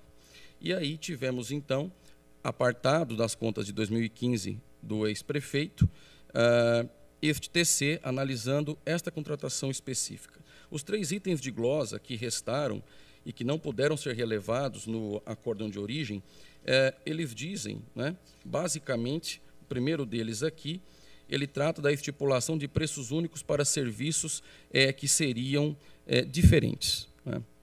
Em sede de justificativas, uh, nós já havíamos alegado que o edital ele previu que a empresa com expertise no ramo que viesse é, a ser contratada primasse é, pela redução possível, a máxima redução possível nos dispêndios é, com publicidade. Isso foi reconhecido é, no despacho que arquivou é, o inquérito civil, que entendeu que o município caminhou a passos largos nesta contratação para o atingimento do princípio da economicidade. Né?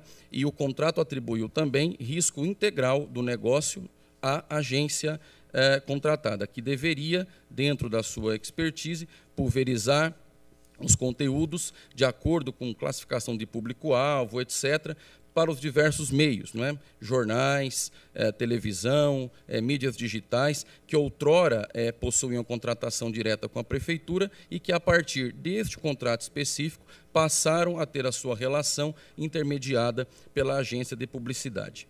Ah, o segundo ponto, o excesso na multa contratual por inadimplemento. A multa ela teve previsão editalícia, não conhecemos, na época, qualquer empresa que tenha se insurgido contra esta cláusula específica, então não se pode falar ah, que houve desestímulo à participação, restrição eh, de competitividade, porque não houve ah, impugnação de quem quer que seja, tanto ao edital e depois eh, ao contrato, não houve manifestação nesse sentido.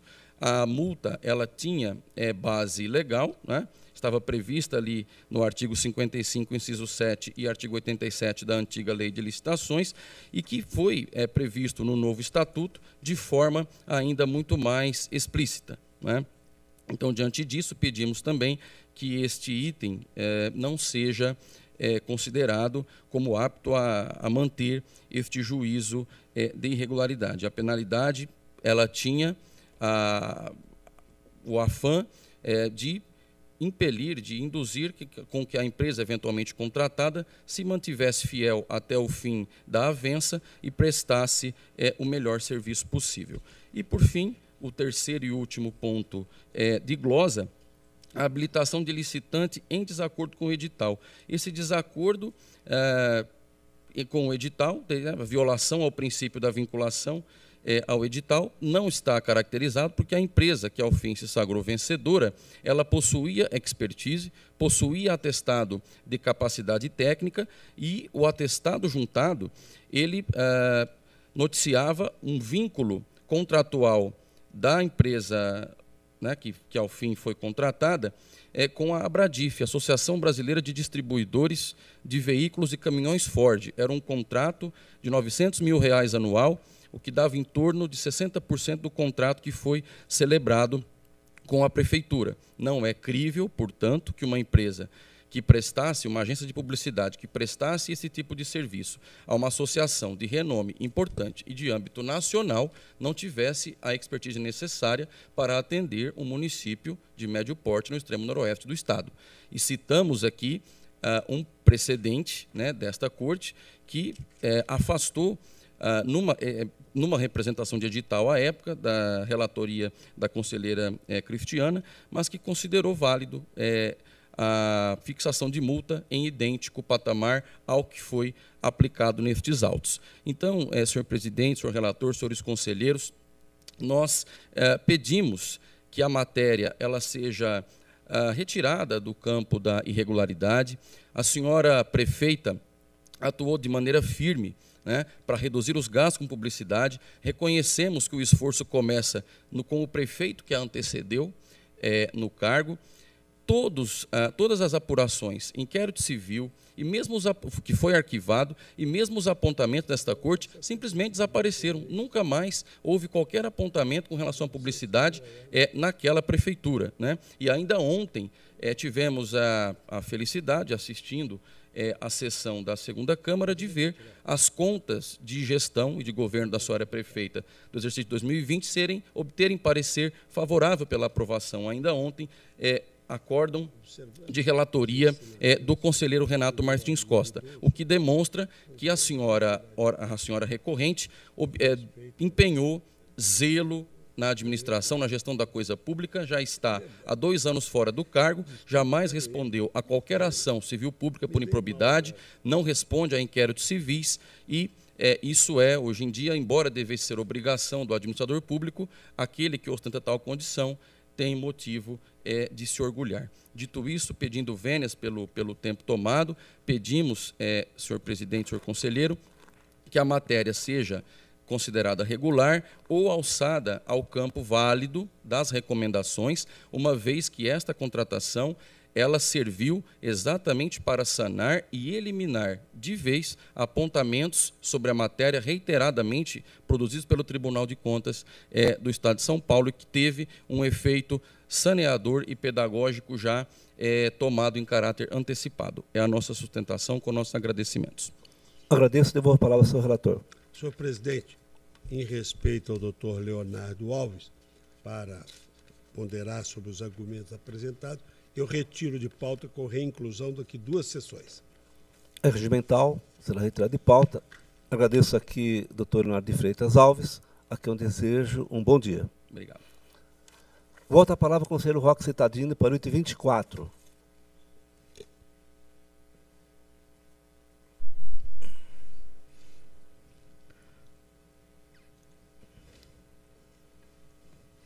O item o item 24 trata-se de prestação de, de contas de recursos da FUABC, Fundação do ABC. É, é, um embargo de declaração. Aqui a casa propõe conhecer e rejeitar. Não há o que se fazer, eu conheço e rejeito. Execução votação. Aprovado. Agora, o item 25 será retirado de pauta com retorno ao gabinete. Retirada, retorno ao gabinete eu, de eu creio que foi pedido da, do advogado.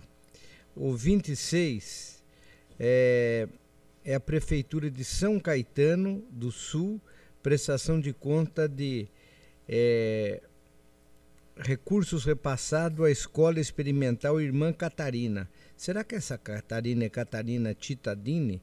Não sei, porque pode até ser é um recurso ordinário, mas essa morreu em 1850, então não, não tenho nada, não lembro dela. É, prestação de contas é um repasse ao terceiro setor, é um convênio firmado com entidade exploradora de atividade econômica, atendimento a portadores de necessidades. Mas há uma ausência de comprovação dos gastos. Então já não é aquela Catarina que eu falei é, a casa fala pelo conhecimento e pelo não provimento.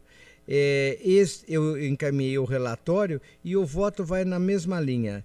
É, segue MPC-SDG, não provimento do recurso. Discussão, votação aprovado. O item 27 também retiro de pauta. É regimental. A pedido do, do advogado, eu creio. Agora, o 28 e 29, município de Barueri. Trata-se de é, 28 e 29, de recurso ordinário para prestação de contas de contrato de gestão. A casa acolhe a preliminar de cerceamento de defesa. O, o, o principal envolvido aqui é, acabou sendo esquecido no processo. Eu conheço do recurso e na preliminar arguida suscitada por SDG, há um cerceamento de defesa eu acompanho o SDG e voto pelo provimento para anular a decisão, voltando ao relator originário, que eu não sei quem é. Em discussão, votação aprovada. 30. Franco da Rocha, contrato é, com uh, informa, uh, materiais pedagógicos, escolares, etc. É um registro de preço, aquisição de material de escritório exigência de amostra, entendimento jurisprudencial da Corte, as razões podem ser acolhida. É o que diz a instrução da Casa. Eles, portanto, são pelo conhecimento e pelo provimento. Eu também a conheço. Votação conhecido. E acompanho a Casa pelo provimento do recurso. Discussão, votação aprovado. Aprovado. 31 é, ex-presidente da Câmara de Sumaré. Aqui é um pedido de vista do conselheiro Edgar. É, a matéria já esteve sob discussão. É, a questão era se melhorou ou não melhorou a, a, a, situação. E eu votei pela regularidade. Creio que a conselheira já votou pela irregularidade. E o conselheiro é, Edgar pediu vista. Eu acho que já tinham votado o conselheiro votaram, se me permite, votaram pelo provimento. Conselheiro Citadini, conselheiro Renato e conselheiro Robson. Ah, é isso. Votaram pelo não provimento. A senhora conselheira Cristiano Castro Moraes e conselheiro Edgar pediu vista. Acompanho o relator. Vossa Excelência votou? Então, queria pedir para o pessoal que fez aqui a pauta colocar o conselheiro Beraldo votou também. Então, consta aqui, mas nós reabriremos a votação de qualquer maneira, foi registrado. Então, com a palavra, o conselheiro Edgar Camargo Rodrigues. Acompanho o relator. Então, quatro votos. A dois. Vencido o relator. Vencido. Não. Peraí, vencido a posição do relator. Vamos ter calma, que dá tudo certo. Então, o conselheiro Roque vencedor. Continua com a palavra item 32 e 33. Aqui é, é, é que é muita conta. Prefeitura de Taboão da Serra e loca, locação de vans. Aqui trata-se de locação de vans. É um recurso ordinário. A locação de vans adaptada para alunos de necessidade. Houve um registro de preço. É inadequado o planejamento administrativo, falta de previsão do. Eu tentei aprovar isso daqui, mas não deu. A casa tá certo, viu, Renato? Eu lutei para ver se. Ah, porque é transporte de pessoa ah, especiais, mas tá tudo complicado. Então eu conheço e acompanho a casa pelo, pelo não provimento. Discussão a votação aprovado. Quando eu digo que tentei, é que eu tentei brigar com o meu gabinete. Porque, mas não. 34. É, aqui é a Prefeitura de Mojimirim e Serviço de Integrado de Limpeza.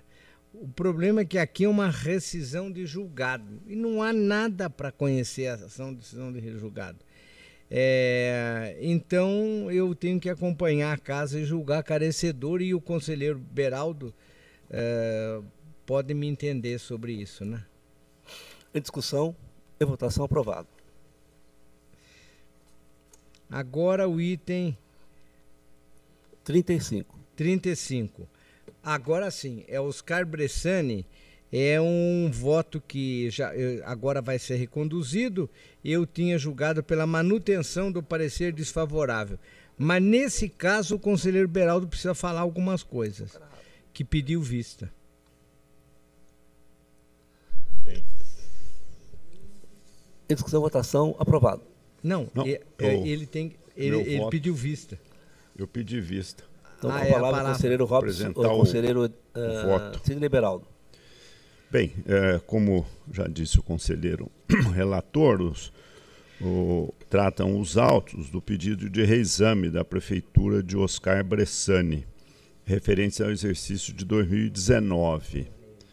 A matéria fez parte dos trabalhos desse tribunal pleno na sessão de 1 de junho de 22, ocasião em que o relator Antônio Roque Cittadini proferiu seu voto pelo desprovimento do pedido de reexame. Solicitei vista dos autos para analisar detidamente a matéria, em particular no que se refere à compensação tributária. Aliás, é o único ponto não é, que levou à rejeição da conta é a questão da compensação tributária.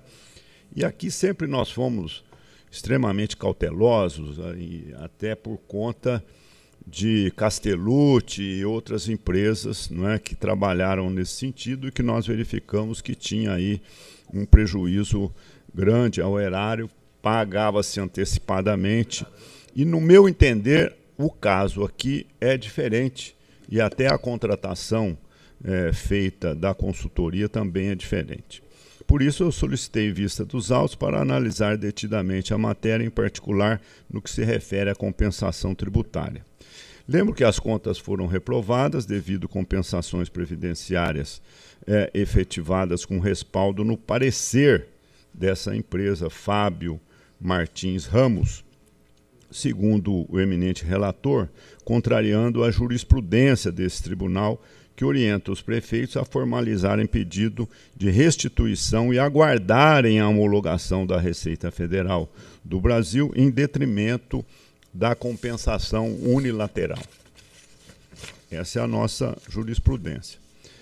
Ressaltou o eminente relator que tal procedimento de promover a compensação unilateral já fora censurado nas contas do exercício de 2013 e julgado irregular nos apartados cuja formação foi determinada. Em suas razões recursais, alegou o recorrente que não há de falar em reincidência, uma vez que no exercício em exame a compensação tributária foi realizada pelos próprios servidores, com base no artigo 66 da Lei 8383 de 91, seu artigo 74 da Lei 9430 de 96. Argumentou que o parecer ofertado pela empresa de Fábio Martins Ramos tão somente informou que o tema, aspas, incidência de INSS sobre é, verbas indenizatórias havia sido julgado conforme acórdão proferido nos autos do recurso extraordinário 593068 com repercussão geral e quais atitudes poderiam ser tomadas, indicando fosse o parecer remetido à análise do jurídico municipal. Diferentemente, portanto, do exercício de 2013, quando a compensação foi realizada por empresa terceirizada, sem qualquer processo administrativo e sem amparo legal, feito esse breve histórico, no caso, entendo, com todas as vênias, que o recurso possa ser acolhido. Isso porque a jurisprudência mais recente dessa casa fixou o entendimento de que as compensações previdenciárias unilaterais não constituem motivo para a reprovação das contas. Importante ressaltar que as compensações unilaterais demandam redobradas cautelas diante da incerteza de sua efetiva regularidade. No caso, todavia, cabe ponderar que o montante compensado, 310 mil reais, 0,1 real, caso tivesse sido recolhido regularmente, não traria impacto nos resultados orçamentário e financeiro do exercício em exame, demonstrando a boa ordem fiscal da municipalidade. Observo ainda que o valor compensado também não impactaria o atendimento do limite de despesa de pessoal. No mais, os resultados da gestão fiscal empreendida no exercício em apreço revelam aspectos favoráveis que contribuem para a aprovação das contas, tais como superávit orçamentário e financeiro, atendimento aos limites constitucionais legais do ensino, pessoal de magistério, saúde, despesas com pessoal, bem como a realização de investimentos correspondentes a 9,35. Registra-se ainda que o município de Oscar Bressani obteve em 19 o conceito B do IGM, o que classifica a gestão como efetiva, mesmo resultado do exercício anterior, demonstrando a manutenção de padrões satisfatórios do planejamento, organização e execução da maior parte das prestações que compete ao poder público local. Por fim, observo que esse tribunal decidiu pela emissão de pareceres prévios favoráveis nas contas de Oscar Bressani no exercício de 2014, 15, 16, 17 e 18. Nesse contexto, voto pelo provimento do pedido de reexame interposto pelo município de Oscar Bressani, com fim de que seja emitido parecer prévio favorável à aprovação das contas da Prefeitura Municipal de Oscar Bressani relativas ao exercício de 2019.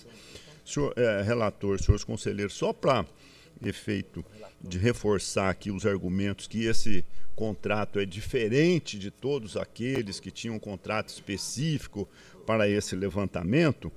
Essa empresa de Fábio Martins Ramos, ela foi contratada, me permite aqui ler o objeto, prestar serviços técnicos especializados de apoio administrativa ao chefe do executivo em assuntos de natureza jurídica, administrativa, que consiste na elaboração de pareceres, quer dizer, apenas parecer, não foi a empresa que fez esse levantamento, né? e no caso aqui o parecer foi. Nesse caso, já existe decisão judicial que permite, e aliás, isso sobre despesas indenizatórias não é é, não é, é legítimo o recolhimento do ISS. Então, conselheiro Roque, é, muitas vezes sou colocado aqui como coração peludo né, contra ah, os prefeitos e o, o, o Robson, de vez em quando, buzina isso aqui no meu ouvido, mas aqui Nesse caso, o que não é muito comum, né, eu contrariar votos de Vossa Excelência, principalmente nessa questão né, de Vossa Excelência ser pelo desfavorável e eu favorável.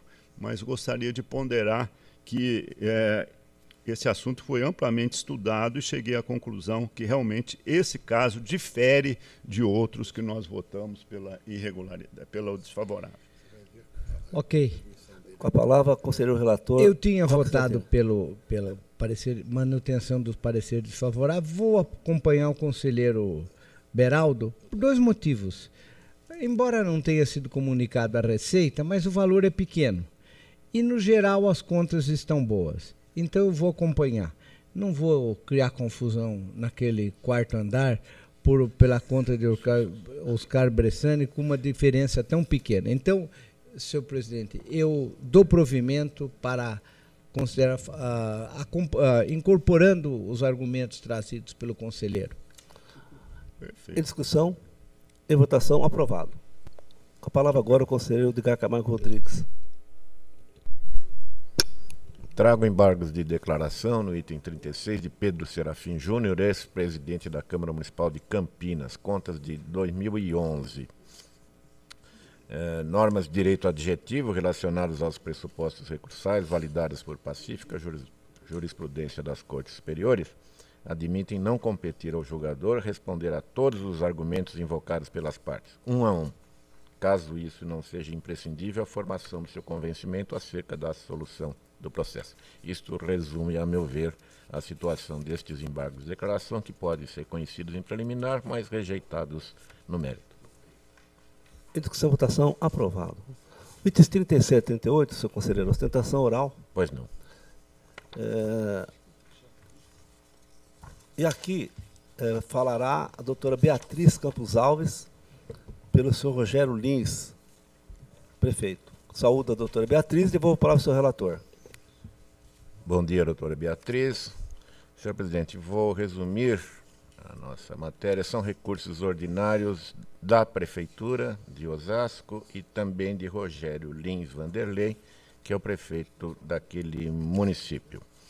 A decisão combatida reconhece a ocorrência de situação emergencial para a contratação direta de auxílio alimentação destinado aos alunos da rede municipal de ensino. Porém, diante dos elementos de prova coligidos, reprovou os atos examinados ante a constatação de incompatibilidade dos valores avançados com o mercado. Destacou, a propósito, fragilidade de pesquisa de preços realizada pela Prefeitura, pois os orçamentos juntados aos autos refere-se apenas duas propostas, da Lelo SA e do Meu Vale Gestão Administrativa.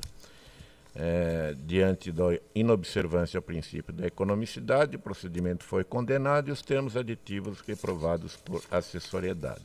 Os recorrentes apresentam suas razões que não é, não convence o Ministério Público, que entende inalterado o panorama processual, propõe o um não provimento dos recursos. É o breve relatório.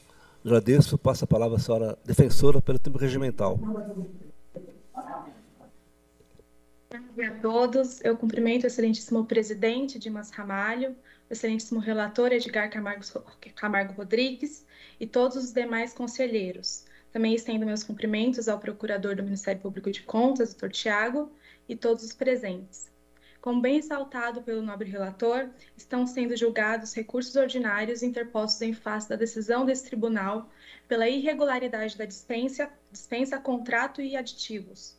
Essa corte decidiu também pela aplicação de multa de 500 UFESPs ao recorrente, senhor Rogério Lins, prefeito do município de Osasco. De imediato, excelências, cumpre alertar que a dispensa cumpriu os requisitos legais exigidos, especialmente quanto à pesquisa de preço, esta fora realizada de acordo com o comando da Lei Federal 13.979 de 2020, ou seja, junto a três, três empresas especializadas na prestação de serviços, tendo sido consultados o Banco do Brasil, Bradesco e o Meu Vale Gestão. É, ademais, a legislação não impõe que seja realizada a pesquisa de preço através de mais de um parâmetro previsto na legislação federal, sendo regular, portanto, o procedimento adotado no presente caso. Acerca da vantajosidade da contratação, defendemos que também for observada, pois a contratada Lelo possui quase 9 mil estabelecimentos credenciados no município de Osasco, o que tem relevante peso considerando justamente o objeto da contratação, que visou o fornecimento de vale alimentação para os educandos da rede pública municipal, ante a paralisação das aulas presenciais e a restrição ao deslocamento devido à pandemia. A outro passo, excelências, a não utilização da chamada taxa negativa para a administração dos cartões deve ser cuidadosamente analisada, posto que o entendimento mais recente dessa Corte de Contas é justamente no sentido de vedar tal prática, conforme se depreende do voto do eminente conselheiro Robson Marinho nos autos TC 9245 989 22, inclusive, como já falado nessa egrégia sessão plenária. É, isso porque certamente essa prática ocasiona efeito diverso ao esperado, é, não somente no âmbito privado, mas também e de modo agravante nas contratações públicas, pois o ajuste firmado com aplicação de taxas negativas resulta no repasse desses custos aos estabelecimentos comerciais, ou seja, aumenta o valor agregado pago pelo consumidor final do, nos alimentos, né? no caso, pelos educandos da rede pública do município de Osasco. Daí porque bem-vindas e aplicáveis ao presente caso as previsões contidas no Decreto Federal 10.854 de 2021 e na Portaria é, 672 de 21 também do Ministério do Trabalho, que disciplinam o Programa de Alimentação do Trabalhador e acabaram impondo fim à prática da utilização da taxa negativa em contratos dessa natureza. Excelências, os argumentos até aqui trazidos são suficientes para tornar regulares a dispensa, o contrato e os seus aditivos, e, consequentemente, o cancelamento da multa imposta ao recorrente, então prefeito. É, entretanto, também gostaria de chamar a atenção de Vossas Excelências para outras circunstâncias que cumulam para o cancelamento da elevadíssima multa aplicada ao recorrente. Primeiramente, é, é, não podemos deixar de mencionar, como já dito, que a contratação em comento ocorreu em meio ao período pandêmico, o que levou à imediata suspensão das aulas presenciais. A origem, portanto, preocupada com a alimentação dos alunos da rede pública, se viu diante da urgente situação que deu origem à contratação, optando por manter então o fornecimento alimentar aos educandos mediante a concessão de vale alimentação. Quer-se dizer com isso, excelências, que a análise dos presentes autos deve considerar essa circunstância, principalmente no tocante às críticas desse egrégio tribunal quanto aos preços efetivamente contratados, pois esse é o comando do artigo 22 da LINDB, que dispõe sobre a necessidade de se sopesar as circunstâncias práticas impostas ao agente público e suas dificuldades. É, além disso, excelências, o recorrente não participou das supostas falhas ensejadoras do julgamento regular da matéria, relacionadas com o procedimento da contratação e a respectiva pesquisa mercadológica de preços, pois o recorrente somente ratificou a, a, a autorização para a contratação e posteriormente assinou o ajuste e seus aditivos, que foram devidamente precedidos de diversos elementos constantes nos autos processos administrativos da contratação, em especial o parecer da Secretaria de Assuntos Jurídicos, a informação econômico-financeira levantada sobre a cotação dos preços e o termo de referência simplificado, estes dois últimos elaborados pela Secretaria de Finanças e de Educação. Com isso, ainda que Vossas Excelências entendam que remaneça uma ou outra falha, o recorrente não pode ser apenado, principalmente com multa tão elevada e desproporcional no patamar de quintas UFESPs, pois não participou diretamente dos dados administrativos ensejadores do julgamento irregular, o que acarreta a ausência de tipicidade da conduta do recorrente com a norma descrita para aplicação da multa. Cumpre ressaltar nesse sentido que a LINDB exige que seja observada a proporcionalidade entre a conduta e a quantificação da pena, bem como a ocorrência de eventual dano, o que implica dizer que a multa aplicada não condiz com os elementos constantes dos autos, inclusive porque, de fato, não houve qualquer prejuízo ao erário derivado desta contratação.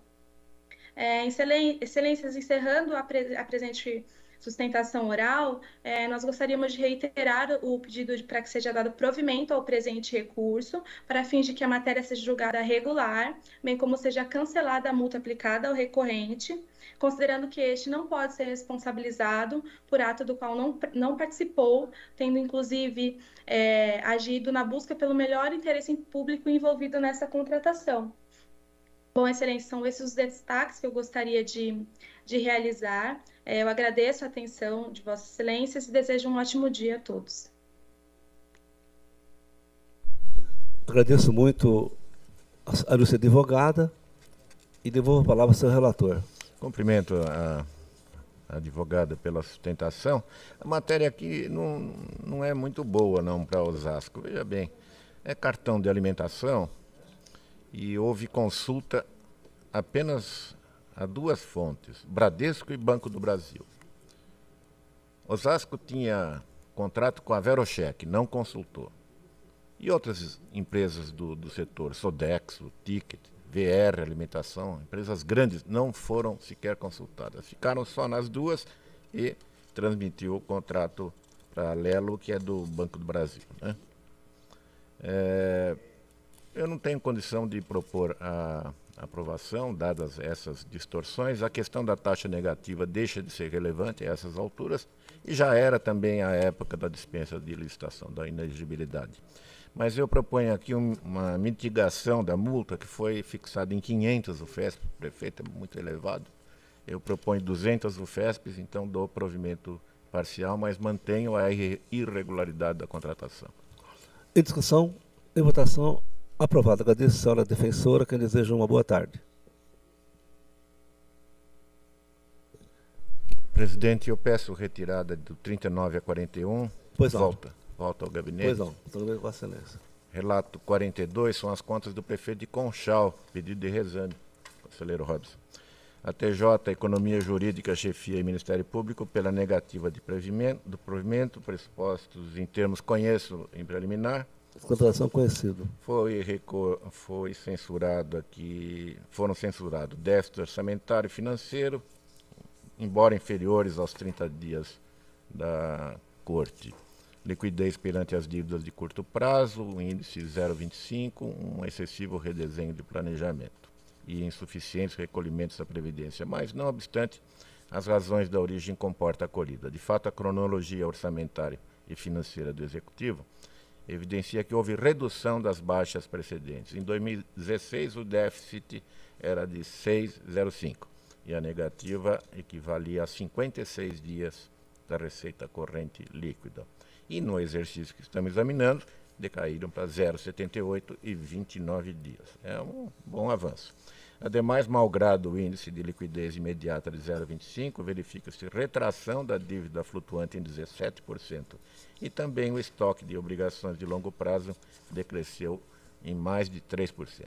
Reconheço que o agente responsável alcançou melhor equacionamento entre receitas e despesas, o que se confirma dos conscientes positivos realizados na competência seguinte: superávit 9, saldo financeiro superior a 2 milhões, é, e entretanto fica aqui só o excessivo redesenho das peças orçamentárias, em 32%, mas que pode ser corrigido por advertências. Meu voto dá provimento ao reexame. Em discussão? Com a palavra. Acompanho o voto do senhor relator. Obrigado. Em discussão, em votação, aprovado. Agora, 43, tentação oral também. Eu convido o doutor Marlon José Bernardes Pereira, que falará em nome de Paulo de Farias, aliás, prefeito ex-prefeito Paulo de Farias, que falará em nome próprio, ele que foi é, gestor daquele município. Então, agradeço muito o seu ex-prefeito presente e passo a palavra ao seu relator. Obrigado, senhor presidente. Cumprimento o eminente prefeito. As falhas que ensejaram a emissão de parecer desfavorável às suas contas se referem a recolhimento de parte das contribuições devidas ao Instituto de Previdência Municipal, pagamento parcial do acordo de reparcelamento dos débitos previdenciários junto ao Paulo de Faria Preve, repasse em 2019 apenas de parcela do montante empenhado para o aporte voltado à cobertura do déficit atuarial, insuficiente pagamento do aporte previsto no plano de amortização constante de lei municipal e na instrução a unidade de economia da ATJ não constatou a existência de elementos que possam modificar a decisão recorrida. A jurídica ratifica entendimento de que a administração não repassou valores suficientes para suportar a integralidade dos recolhimentos ordinários das prestações da dívida parcelada e dos aportes para a cobertura do déficit chefia da TJ eh, também propõe que não se dê provimento e o Ministério Público considera que o pagamento das obrigações previdenciárias no exercício subsequente não mitiga a inadimplência do período que estamos examinando. E a SDG, finalmente, ressalta que as dificuldades econômicas do município não possuem força para justificar o intempestivo recolhimento dos encargos devidos ao prefeito também entende que não se deve dar provimento ao reexame. Este é o breve relatório. Ouço com atenção, senhor prefeito. Agradeço seu conselheiro. Passa a palavra ao senhor ex-prefeito para que faça defesa no tempo regimental. Com a palavra, o senhor Marlon José Bernardes Pereira, ex-prefeito de Paulo de Farias. É, boa tarde, presidente do Tribunal de Contas, senhor Dimas Amário, o excelentíssimo doutor conselheiro Edgar Camargo Rodrigues. Cumprimento aqui também todos os demais conselheiros, Ministério Público e representantes trabalhadores dessa casa. Bom, fazendo uma síntese do processo, foi apresentado o pedido de recurso de exame das contas do município Paulo de Faria, referente ao exercício ano de 2019. É, decorrida a tramitação, é, o excelentíssimo representante do Ministério Público do Tribunal de Contas pugnou pela desaprovação de contas, conforme disse o nobre excelentíssimo senhor doutor Edgar, eis que não efetuou o recolhimento dos encargos previdenciários junto ao Instituto de Previdência. Também manifestou a Unidade Regional de São José do Rio Preto a respeito das contas, manifestando também o parecer desfavorável à aprovação das contas. Essa é a síntese do processo. Passo a fazer agora a minha defesa na sustentação oral. Ora, entre os julgadores, conforme foi juntado é, nos meus memoriais alguns documentos pertinentes referente ao não pagamento dos encargos previdenciários, gostaria de fazer um, um breve contexto histórico, não para é, justificar o não pagamento, mas para demonstrar a minha boa fé que durante todo o meu mandato inclusive de 2019, sempre fui um administrador que prezou pela responsabilidade fiscal e da prefeitura em cumprir seus encargos previdenciários e demais. É, de acordo com o déficit orçamentário, quando eu assumi no ano de 2017, não venho aqui para falar mal do prefeito que me antecedeu, mas como justificativa e prova de que eu fui um agi sempre de boa fé em pagar todos os recolhimentos previdenciários. Do total de 5 milhões, sendo que 2 milhões 953 mil aproximadamente foi de encargos previdenciários, onde eu, é, no primeiro ano de 2017, mandei para a Câmara para parcelamento. Pois bem, é... como prova constitutiva do meu direito, se vocês forem ver na, na juntada de documentos da disponibilidade financeira, no, no, dia 31 de dezembro de 2019, eu deixei na fonte 1 é, um saldo para poder pagar esses encargos previdenciários de 2 milhões R$ 298.871,34, enquanto a dívida da Previdência era de R$ 1 milhão e 113 mil aproximadamente. Vejamos que uma questão de um breve relato, só na conta da compensação financeira de recursos hídricos, que eu poderia muito bem pagar os aportes, eu deixei uma, uma, um valor aproximado de 183 mil reais. No Fundo Especial de Petróleo, que eu também poderia pagar muito bem um aporte, o valor de 458 mil reais aproximado. Só no FPM eu deixei 291 mil reais até dia 31 de dezembro. De ICMS, 139 mil reais no caixa da prefeitura. De ITBI, 112 mil reais. Ou seja, se eu juntar todos esses valores, daria para suprir toda a dívida previdenciária. Que de fato ocorreu dos julgadores é que o setor administrativo da prefeitura não me passou os empenhos para eu fazer a liquidação dos empenhos. E diante disso passou o final do ano sem recolhimento. Tanto que é verdade que após a virada do ano eu verifiquei a falta de pagamento e logo providenciei o pagamento dos aportes, dos encargos previdenciários e de duas parcelas que, que não foram pagas do parcelamento hora citado. Diante disso, os julgadores, demonstrada a minha boa-fé, aqui, juntei também a declaração da, da, do setor da contabilidade da prefeitura, fal, é, provando tudo, alega, tudo que eu aleguei aqui está na declaração da prefeitura, que eu, o que de fato aconteceu inclusive uma declaração é, do Instituto de Previdência, declarando que de 2017 a 2020 todas as, as contribuições previdenciárias foram devidamente quitadas, não podendo ser penalizado por um erro da administração, até meu que também não deixei de verificar, mas na minha boa fé e de querer quitar, deixei dinheiro no erário público para quitar até o dia 30 e 1 de dezembro, infelizmente, é, por questões de finais de ano ou em, diante da ordem técnica ou da administrativa de não me passar esses empenhos para fins de liquidação, restou para o ano de 2020. Diante disso, inclusive julgadores, na luz da humildade e com a devida vênia, peço que, que vocês reconheçam o meu pedido de exame e, deferem o pedido de exame, julgando regulares as contas de 2017, 2019. É só isso, presidente Dimas Ramalho. Eu agradeço a atenção de todos e uma boa tarde. Agradeço muito, seu ex-prefeito, e passa a palavra ao seu relator. Cumprimento o senhor Marlon José Bernardes Pereira, agradeço a sua participação, que muito honra este tribunal. E eu vou pedir a retirada para ponderar o que foi exposto aqui pelo eminente prefeito. Volto ao gabinete. Agradeço muito o senhor Marlos José Bernardo Pereira, quem eu desejo uma boa tarde e retorno ao gabinete o, o processo.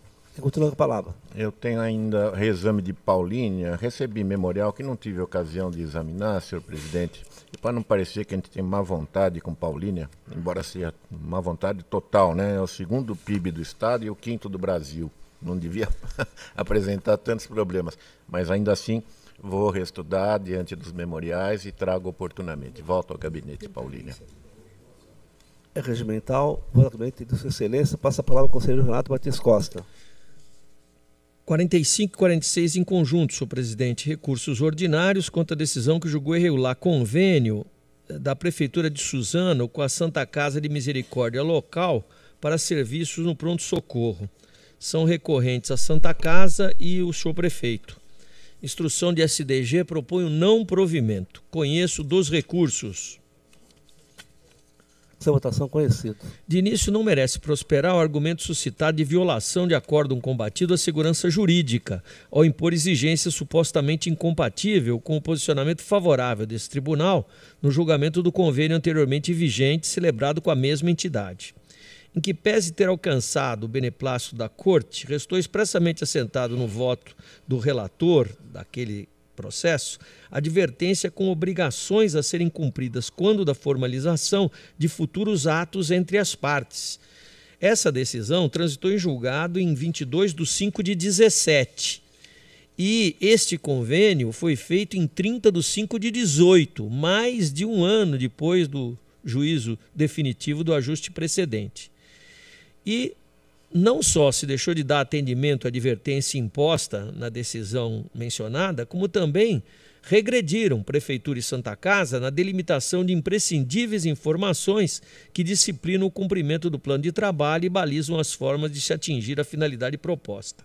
Permaneceu pendente de apresentação plano de trabalho íntegro, contando com requisitos mínimos para avaliação no cumprimento das metas do ajuste, além de deficiente detalhamento dos custos dos serviços.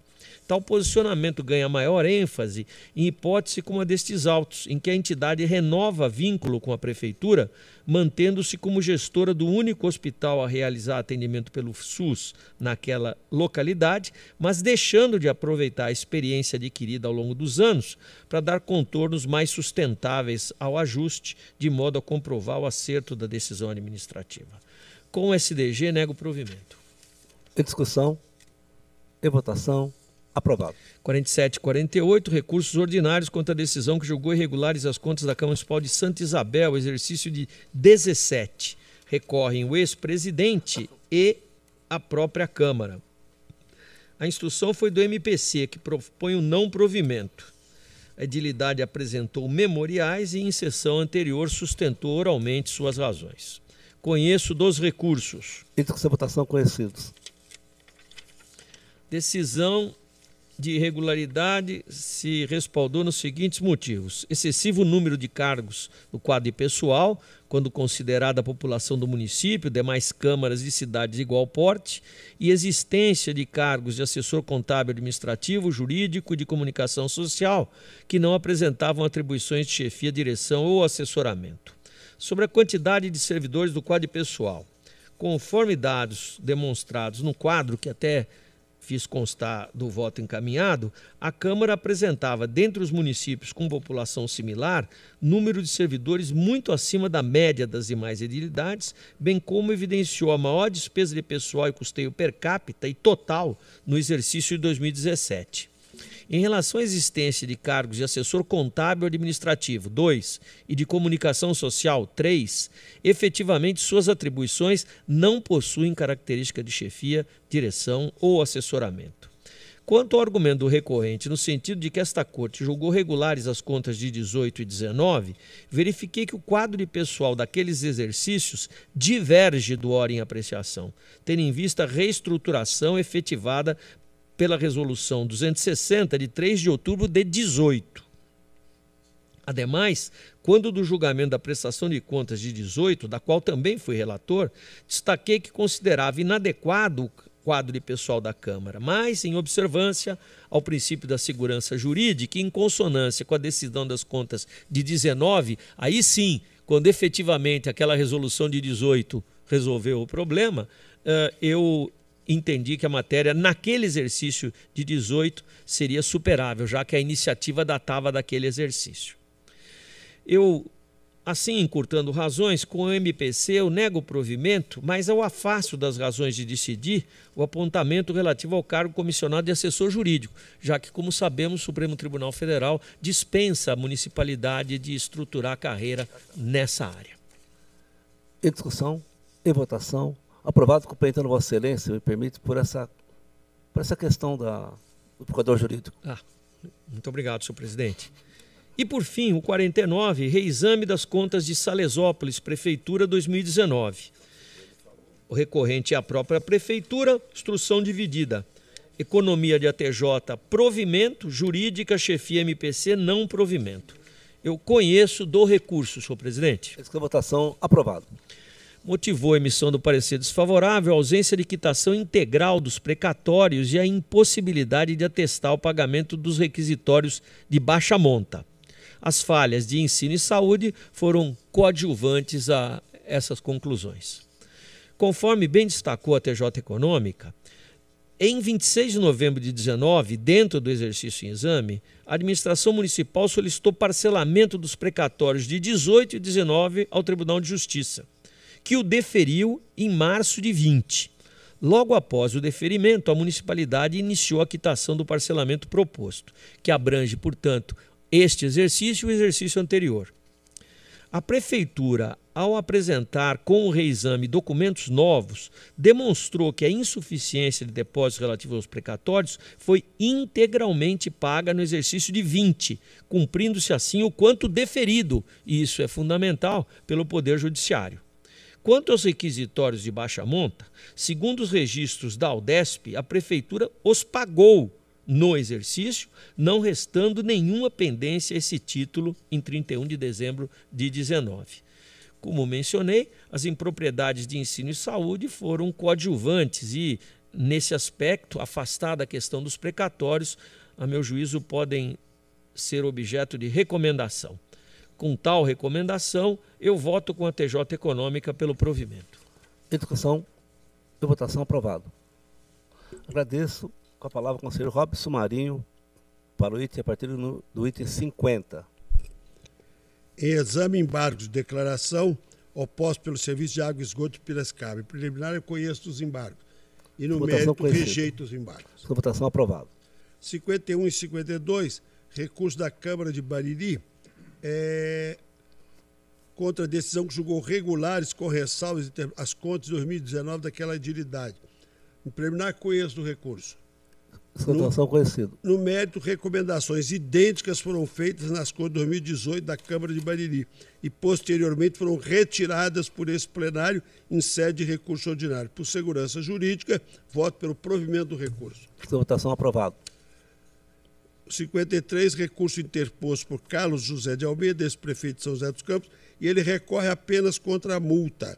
Então, eu conheço em preliminar e meu voto dá provimento apenas para cancelar a multa, mantendo a irregularidade da contratação. Em discussão e votação, aprovado. É um recurso da Prefeitura de Santander e dos gestores responsáveis pelo contrato firmado com a empresa o Center ou de Center Comércio para serviço de implantação e operação de ciclofácil. Em preliminar, conheço os apelos. Conhecida. No mérito, não é possível acolher as razões pela regularidade da matéria nem da insurgência contra a responsabilização pessoal do gestor. No entanto, considerando as dificuldades dos responsáveis na implantação de um objeto sem precedentes e que a execução contratual não foi questionada, eu proponho a retirada das multas. Voto pelo desprovimento dos recursos da Prefeitura de Carlos Grana e de Carlos Donizete e pelo provimento parcial dos recursos de Arlindo Lima e Ricardo Kondratovic. É como voto. Execução votação aprovado. 56 a 58 recurso da Prefeitura de Amparo, contradição julgou irregular a contratação de empresas para prestar serviços funerários. É, implementar conheço os recursos. Descotação conhecido. No mérito, os argumentos trazidos não foram capazes de alterar os fundamentos de irregularidade. Voto pelo desprovimento. Votação aprovada. E o último me encarga um pedido de reexame das contas 2020 da Prefeitura de Piracaia.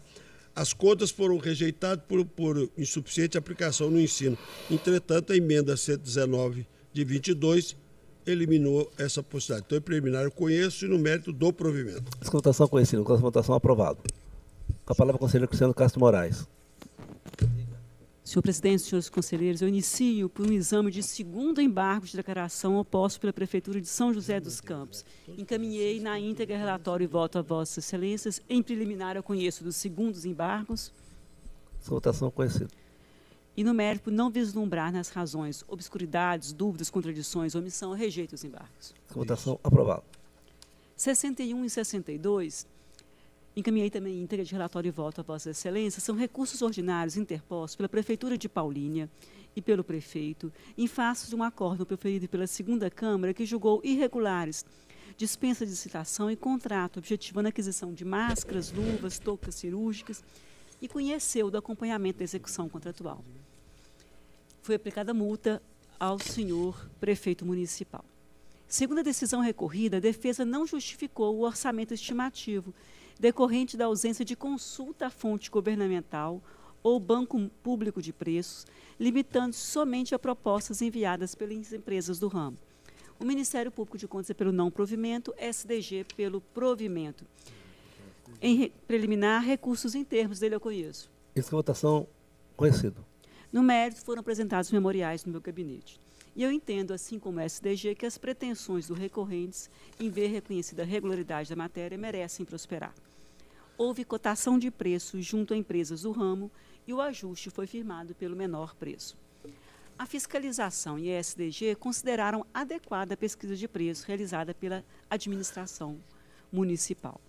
O juízo de irregularidade adveio de uma advertência, de uma, desculpe-me, o juízo de irregularidade adveio da divergência apurada em consulta de preços praticadas por outros entes efetuados pelo Ministério Público de Contas.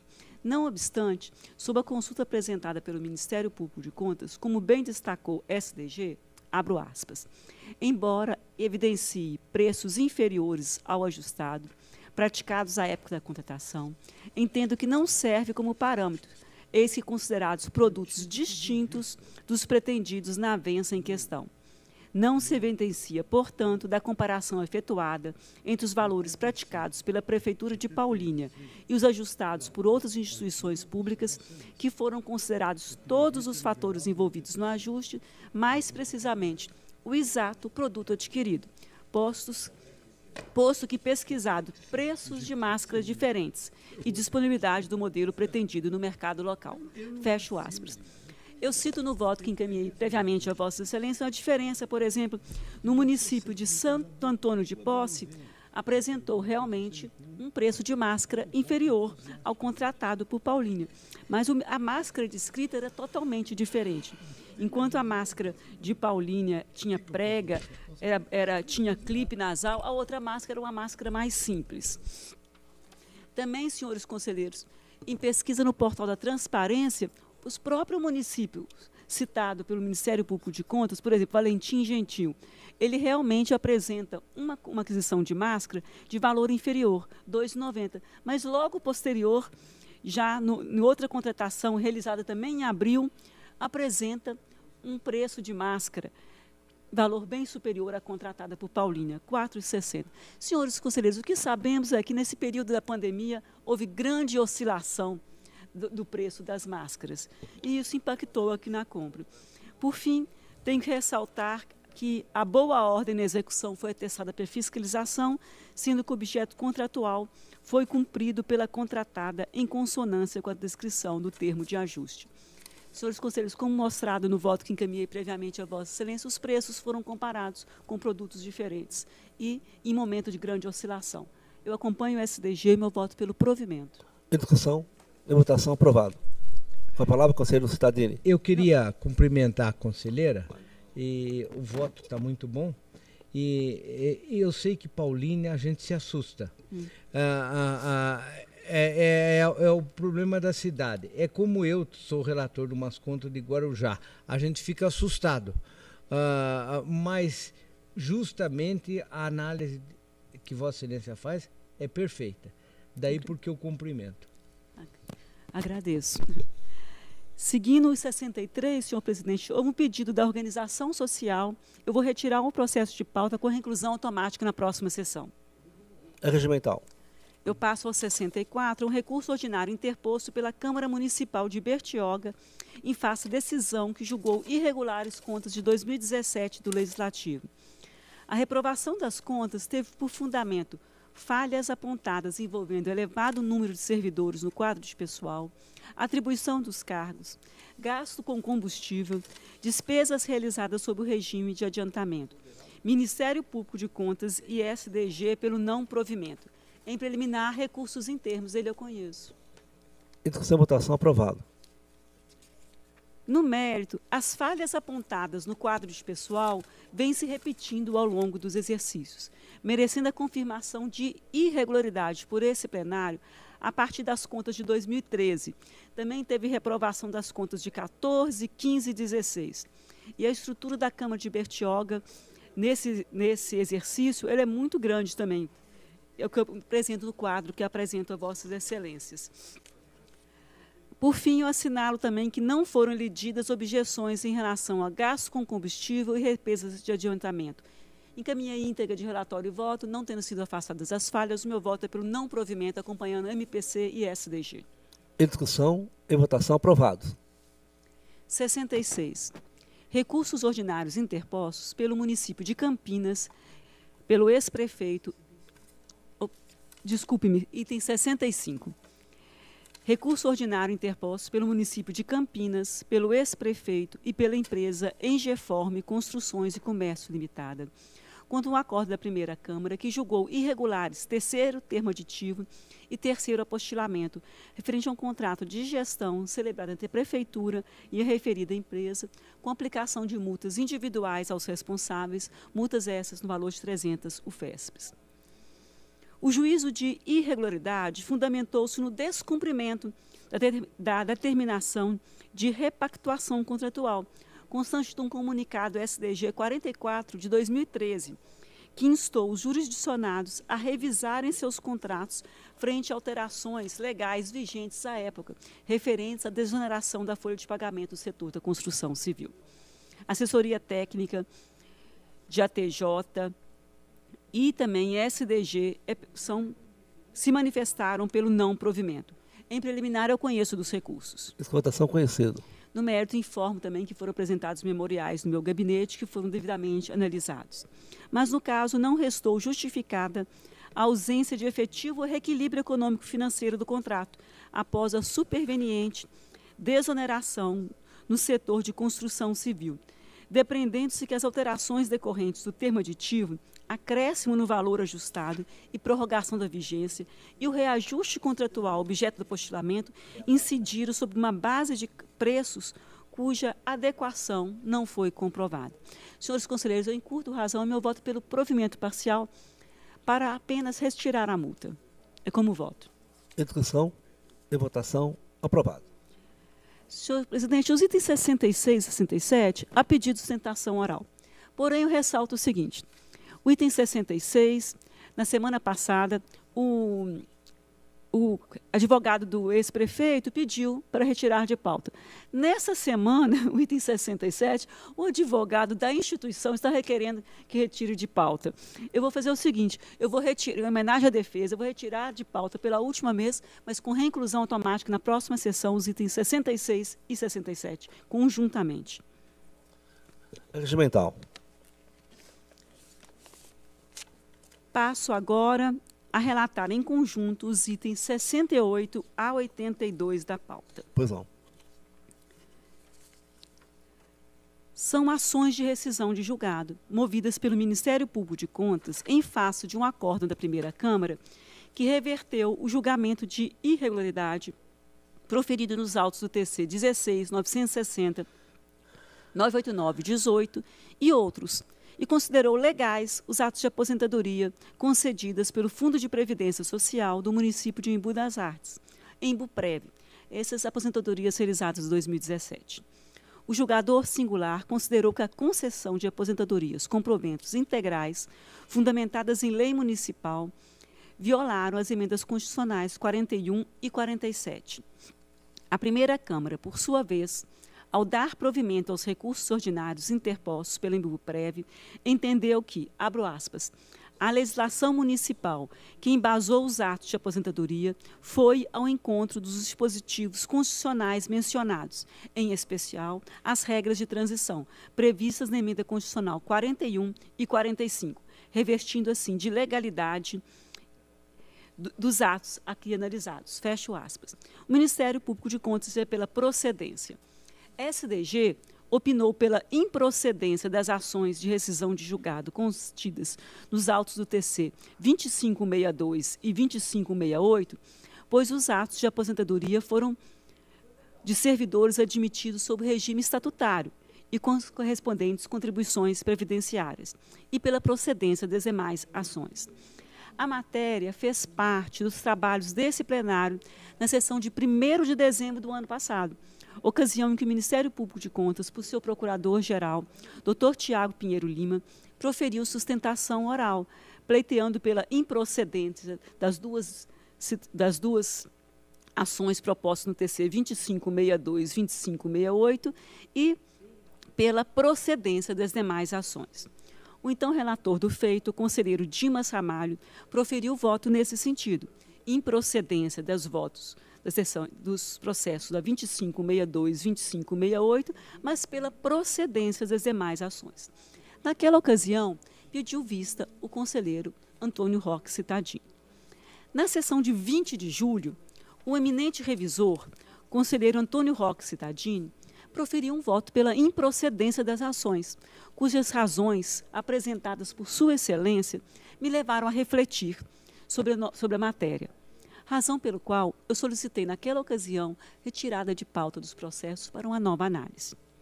Pois bem, em preliminar, a reabertura da discussão da matéria me levou a ponderar os argumentos do eminente conselheiro revisor, me sensibilizando principalmente aquele afeto à segurança jurídica das decisões emanadas por essa Corte. Como bem observou o conselheiro decano em seu voto revisor, as aposentadorias analisadas no presente caso ocorreram no exercício de 2017, ou seja, há quase cinco anos. De outra parte, o conselheiro decano chama atenção para a situação específica dos autos em relação à condição de autor da ação. Pois bem, diferentemente de outros feitos em que o Ministério Público de Contas deduz desde logo sua prerrogativa de fiscal da lei, apontando ilegalidades em todas as fases processuais. No caso específico, no curso do processo originário, sentença e recurso originário, o eminente paquete de contas funcionou no feito, obtendo vista regimental dos autos, não deduzindo sua pretensão contra ilegalidades das aposentadorias, nem no feito, nem em sessão de, de Câmara. Com efeito, é de se considerar que os limites da coisa julgada asseguram a estabilidade das relações jurídicas, garantindo a imutabilidade das decisões transitadas em julgado, com o propósito de conferir atributos de autoridade do órgão prolator. Embora a legislação prestigie os atributos das decisões definitivas, ela também permite, por meio de uma sistemática própria, a sua revisão em situações excepcionais, por meio de ações incidentais, como rescisão de julgado, disciplinadas no artigo 76 e 77 da nossa lei orgânica. Tem-se, portanto, a importância da decisão passada em julgado, cujos efeitos somente podem ser revistos quando se identificar uma situação de aviltamento à prova documental dos autos ou a literal disposição de lei. Essa última que foi invocado na ação que ora se examina. Todo esse arcabouço jurídico busca, em outras palavras, conferir segurança jurídica às decisões, não permitindo a revisão de situações consolidadas, quer sobre efeito patrimonial, quer sobre efeito jurídico. Sem embargo, das ponderações do Ministério Público de Contas, no caso específico, não há como divisar um maltrato à literal disposição de lei pelo só fato de a decisão combatida portar interpretação dissonante de outros julgados.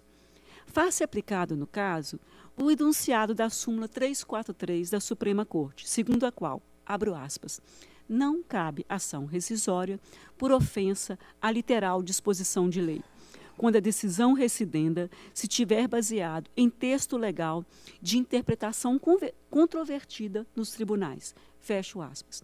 Frise-se que o exame da admissibilidade da ação de rescisão de julgado enseja a formação de um juízo de natureza vinculada, onde os requisitos legais dispostos no artigo 76 da nossa lei complementar devem ser rigorosamente analisados por se tratar de um pleito de nova apreciação de matéria sobre o qual já se existe uma decisão transitada em julgado. Isso posto, tal rigor está diretamente ligado ao princípio da segurança jurídica, eis que a desconstituição de uma decisão já transitada em julgado não pode se operar pelos mesmos elementos admitidos em uma fase recursal. Conforme já exposto no voto revisor do conselheiro decano, havia, no momento da prolação do acordo combatido, divergência nessa casa sobre o tema. O conselheiro revisor citou, citou julgados. Assim, se uma decisão elege uma dentre as interpretações cabíveis com base na jurisprudência vigente à época, ainda que tal entendimento seja posteriormente alterado ou ainda que haja precedente isolado, contemporâneo, em sentido contrário, não se pode dizer que a decisão impugnada tenha violado literal disposição de lei. Quero enfatizar que a análise que ora faço limita-se ao estágio processual da matéria, ou seja, em análise de rescisão de julgado, não se aproveitando para os outros feitos que estão nesse tribunal. Nessas circunstâncias, Senhores conselheiros, embora tempestiva e formulada por parte legítima, o meu voto, em preliminar, não conhece da ação de rescisão de julgado interposta, considerando o autor carecedor. Senhores conselheiros, eu li grande parte do voto que encaminhei, peço escusas, mas porque esse voto já esteve aqui em sessão outras, outras ocasiões, como dito aqui, e em nenhum momento eu tinha votado ainda. Na primeira vez que ele esteve, eu estive na presidência. Então, agora é o primeiro momento que eu estou me proferindo um voto nesse processo, estou reabrindo a discussão de preliminar pelo não, com a proposta de não conhecimento. É, é a proposta de voto que encaminho a Vossas Excelências. Em discussão, com a palavra o conselheiro Stradini. Eu quero dizer que acompanho a senhora relatora. Felizmente ela não tinha votado conhecimento ainda, porque nós já tínhamos votado em preliminar e ao, a matéria creio que fica bem solucionada com o voto dado pela eminente conselheira. Então eu, eu também, na oportunidade, pensava em não conhecer. Depois, como foi conhecido, acabei é, entrando por toda essa discussão, mas está bem colocado. Parabéns à, à senhora relatora. Discussão, votação aprovada. Senhores conselheiros, agora nos itens 83 e 84, ambos a pedido de da defesa, eu vou retirar os, os processos com a reinclusão automática na próxima sessão, 83 e 84. Pois não, retirada a inclusão automática, passa a palavra ao conselheiro Cid Liberaldo.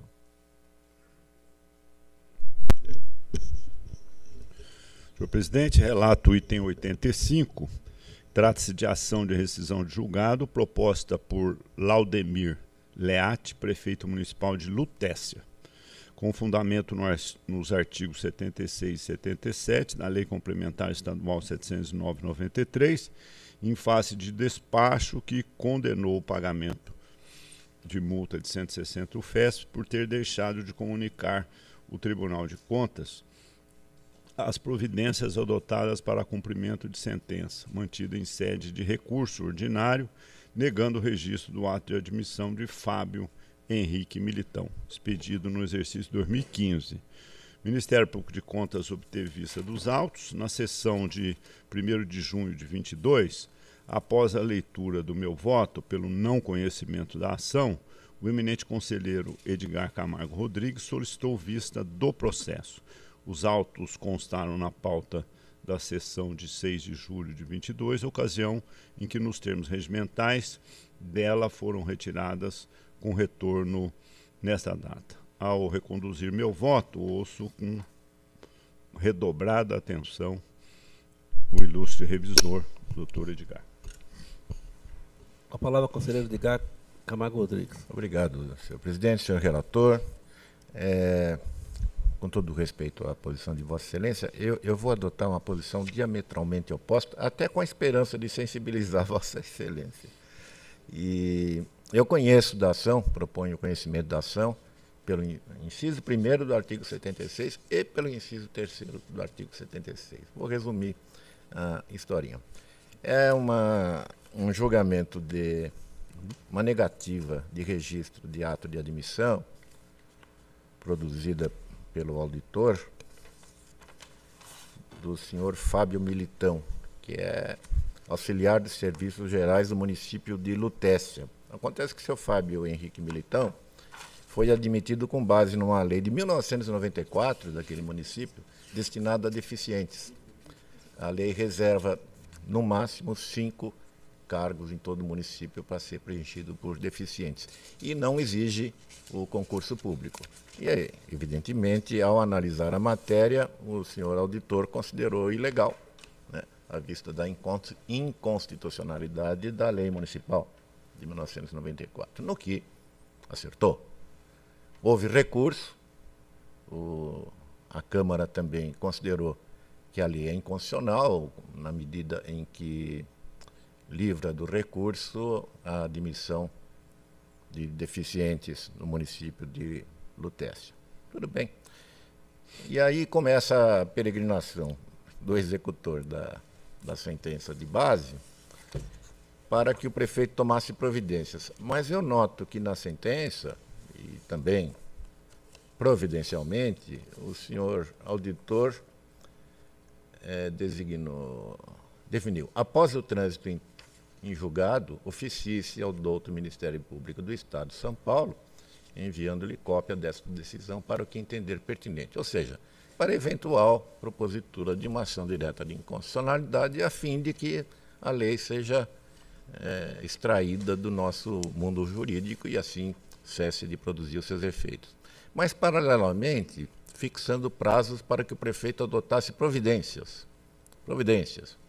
Eu não sei quais providências o prefeito poderia adotar. E é, é bom examinar, e o relator vai ver, que houve três prefeitos na sequência.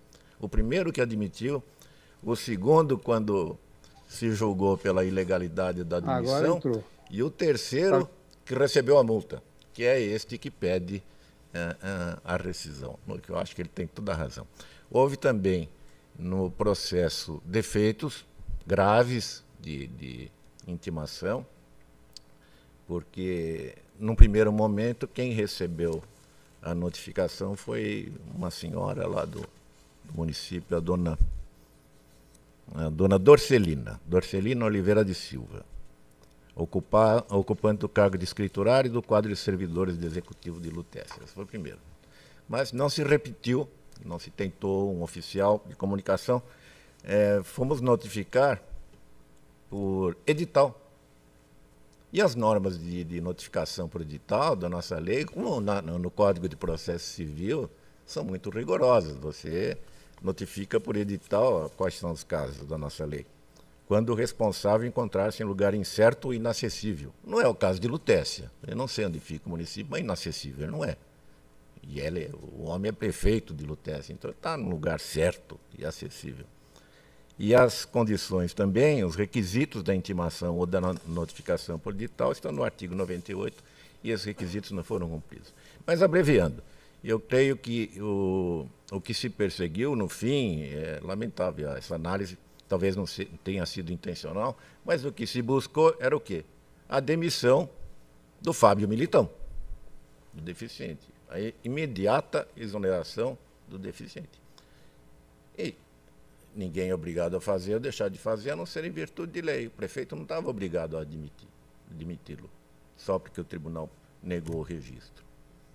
Mas observa que o Ministério Público, depois de certo tempo, ingressou com uma DIN, essa DIN está submetida ao Tribunal de Justiça, e também o prefeito tentou revogar essas leis antigas mediante projetos no, no, na Câmara Municipal que não foram avante. Então, o que, por que, que o prefeito foi multado afinal? Porque não demitiu o militão.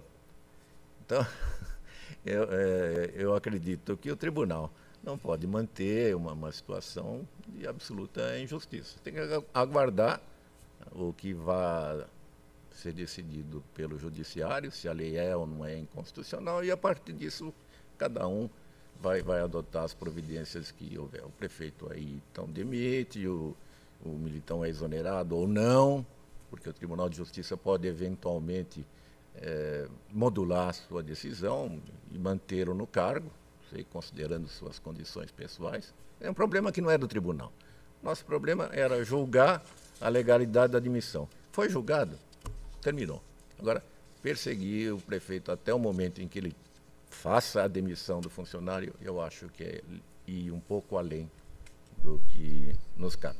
De sorte que eu conheço da ação, pelo inciso primeiro, porque ninguém é obrigado a fazer ou deixar de fazer em virtude de lei, pela é, inobservância das regras da notificação por edital, e recebo pelo terceiro porque são juntados documentos que demonstram que o prefeito tentou revogar a lei, não obteve, porque a Câmara Municipal não aprovou. Então é isso. E no mérito, considero a ação procedente. É isso, senhor. Com a palavra, o senhor Stadini. Uh, conselheiro Edgar, a, a, o judiciário já julgou a DIN? Não, está em tramitação. Tá bom. Então, então eu acho que aí reforça muito, porque se não tem o julgar, a inconstitucionalidade é uma presumida inconstitucionalidade. Por enquanto é presumida. Por enquanto é presumida. Com a palavra, conselheiro. É, o Tribunal Superior Eleitoral aí deixou claro né, que no tribunal não tem a competência com relação à inconstitucionalidade. Mas eu, eu, apesar de ter proposto a recondução aqui do meu voto, acho que o conselheiro Edgar traz argumentos aí é, bastante consistentes e o que me remete a, senhor, doutor Edgar, retirar o processo de pauta para avaliar e ponderar todos os argumentos. Ah, eu, eu agradeço. Eu só faço também aqui um, então uma solicitação à Vossa Excelência que reconsidere a possibilidade de conceder uma cautelar para o prefeito, porque essas alturas, como está demorando tanto, provavelmente a multa já pode estar inscrita já em dívida ativa. Ele pediu no requerimento inicial que se concedesse uma cautelar, Vossa Excelência houve por bem não conceder, mas quem sabe neste momento, e aí teremos mais tempo. Retirada, senhor conselheiro? Retirada de pauta? Então, retirado de pauta. Volta ao gabinete de Sua Excelência, continua a palavra. Gabinete. Item 87. 86, conselheiro? É, 86. Uh, presidente. 86. Pedido de reconsideração interposto pela entidade Casa de Apoio da Criança contra acordo desse Tribunal Pleno que não conheceu a ação de revisão julgando o recorrente carecedora do direito de invocação por estar ausente o fundamento para a medida nos termos do artigo 33, 73 da Lei Complementar 709-93. A referida ação objetivou desconstituir sentença que julgou irregular prestação de contas de 2010 no valor de 62.400 por recursos repassados pela Prefeitura Municipal de Pindorama à recorrente a título de subvenção. Em consequência da irregularidade, o julgador singular aplicou multa de 300 UFESPs ao responsável e condenou a beneficiária a devolver os repasses, proibindo uh, ainda de novos recebimentos de recursos públicos. O Ministério Público de Contas teve vista dos autos, SDG, em face da documentação eh, nova juntada ao recurso, opinou pelo provimento e conhecimento do pedido de revisão, merecedor de parcial procedência para a redução do montante a ser devolvido e o cancelamento das demais condenações. Em preliminar, conheço. Em discussão, votação, conhecido. No mérito, a manifestação de SDG demonstra que a documentação trazida nos autos anterior à decisão impugnada detém eficácia sobre o julgado. Assim, é possível superar a ausência de condição específica para a admissibilidade do pedido de revisão que se amolda à hipótese do inciso 4 artigo 73 da Lei Complementar 709-93, sendo imperativo conhecer da ação e decretar sua parcial procedência. Afinal, ficou comprovada a regular aplicação da maior parte dos repasses do montante de R$ 61.102,15, limitando-se a parcela irregular ao valor de R$ 1.297,85, que a entidade fica condenada a devolver ao erário municipal. Sem embargo da condenação, a quantia censurada representa apenas 2% do total dos repasses, não se justificando, à luz do princípio da proporcionalidade, a pena de suspensão da entidade para o recebimento de novas transferências públicas que pode ser afastada. Nesta mesma linha de raciocínio, considero plausível cancelar de ofício a multa aplicada ao responsável. Ante o exposto, voto pelo provimento do recurso, reformar a decisão recorrida, conhecer do pedido de revisão, julgá-la parcialmente procedente. Em consequência, voto no sentido de que seja desconstituída a sentença lavrada nos autos do TC 736008 de 11, proferindo-se novo julgamento para declarar a regularidade da aplicação dos recursos públicos no montante de R$ 61.102,15 e a irregularidade da parcela de R$ 1.297,85, é, e delimitar em esse valor ah, que a entidade fica condenada a restituir ah, ao erário municipal. Também cancelar a pena de suspensão de novos recebimentos de recursos públicos imposto à entidade, à entidade e cancelar de ofício a multa imposta. É o voto. Em discussão votação, aprovado. 87, pedido de reexame de Celso de Souza, ex-prefeito municipal de Nantes, contra acordo da primeira Câmara, que emitiu parecer desfavorável às contas do exercício 2019. A desaprovação resultou da extrapolação do limite de despesa de pessoal em todo o exercício, tendo atingido no último trimestre, após os recálculos, 55,46% da receita corrente líquida, além de não haver. É, de não ter havido a recondução dessas despesas a, a, ao teto, no prazo concedido pela Lei de Responsabilidade Fiscal. Constatou-se que a realização dos atos vetados em período prudencial, tais como contratação de pessoal e a concessão de horas extras. A TJ, Ministério Público de Contas, pelo desprovimento, em preliminar conheço. Votação conhecido. No mérito, as razões do recorrente não foram suficientes para afastar as irregularidades apontadas.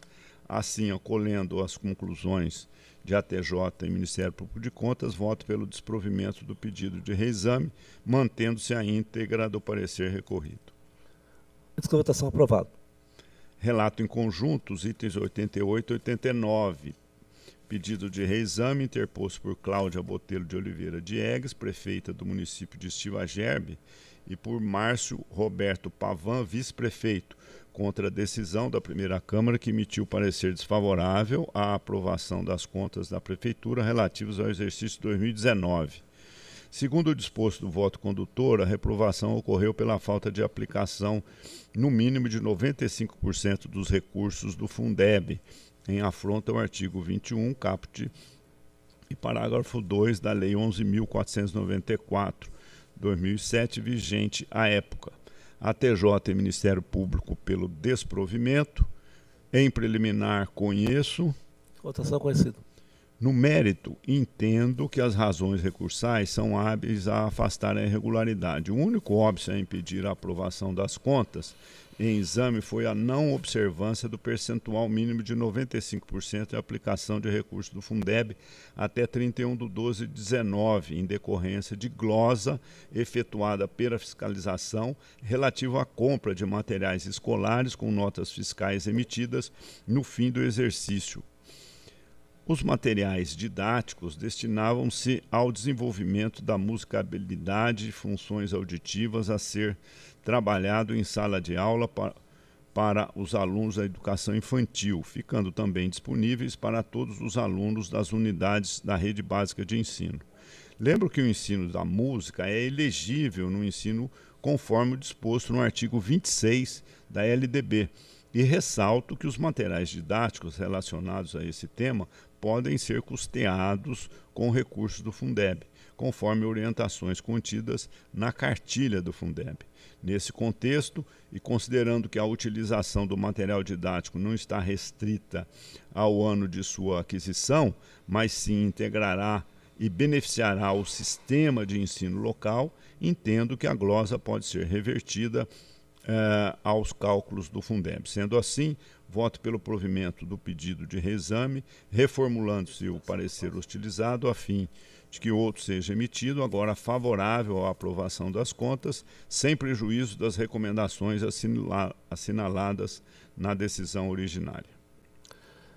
Discussão e votação aprovado. Agora, sustentação oral, seu conselheiro. Eu convido o doutor Antônio Sérgio Batista, que falará pela Prefeitura de Leme.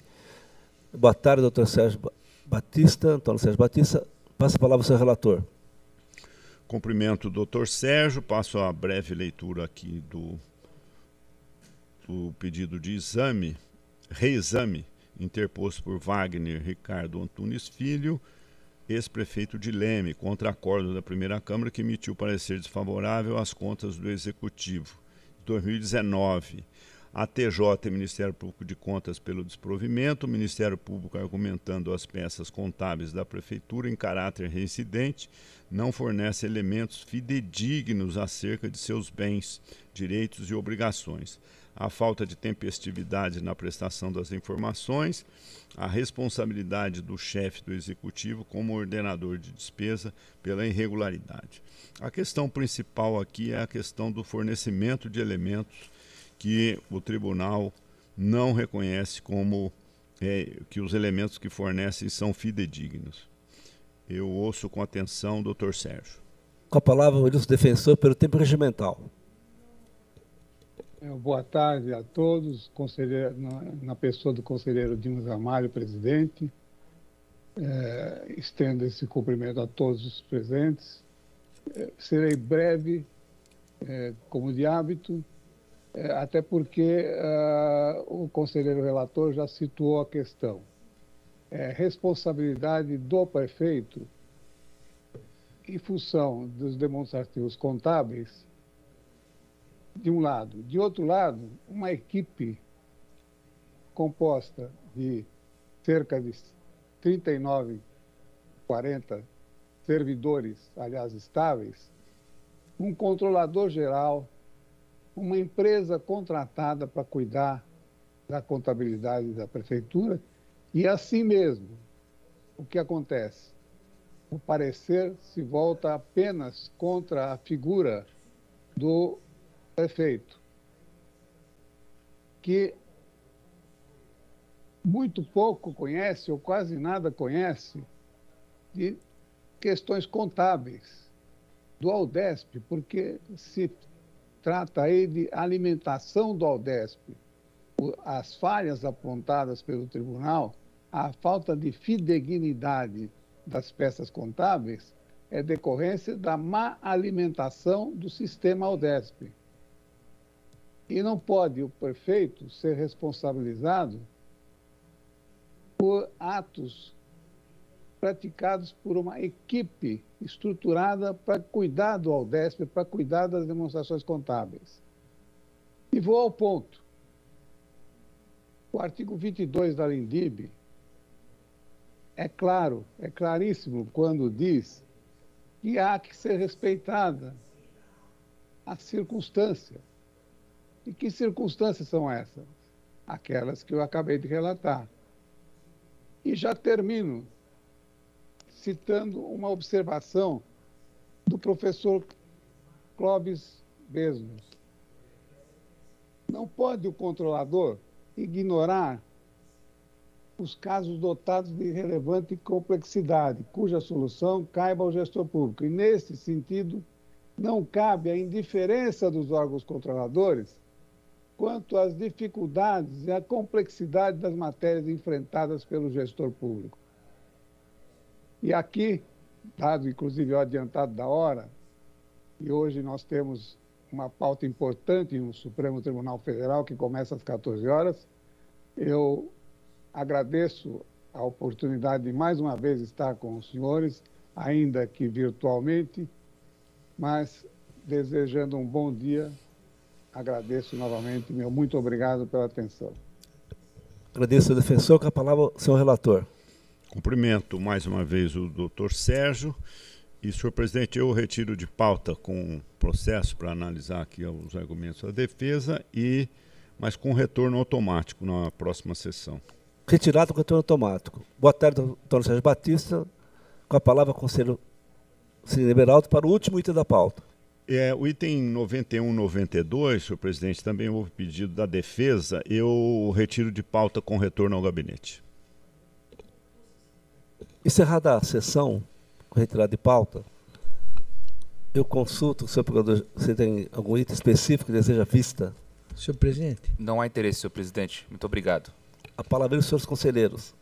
Senhor presidente, eu, na, naquela introdução da, da, da sessão, eh, acabei me esquecendo de propor que na, naquelas manifestações fosse incluída a carta uh, do dia 11 e também o comunicado do encerramento, os dois documentos. Eu acho que o doutor Tiago pode passar para o secretário. Sim, será incluído. Agradeço a todos, está encerrada a sessão.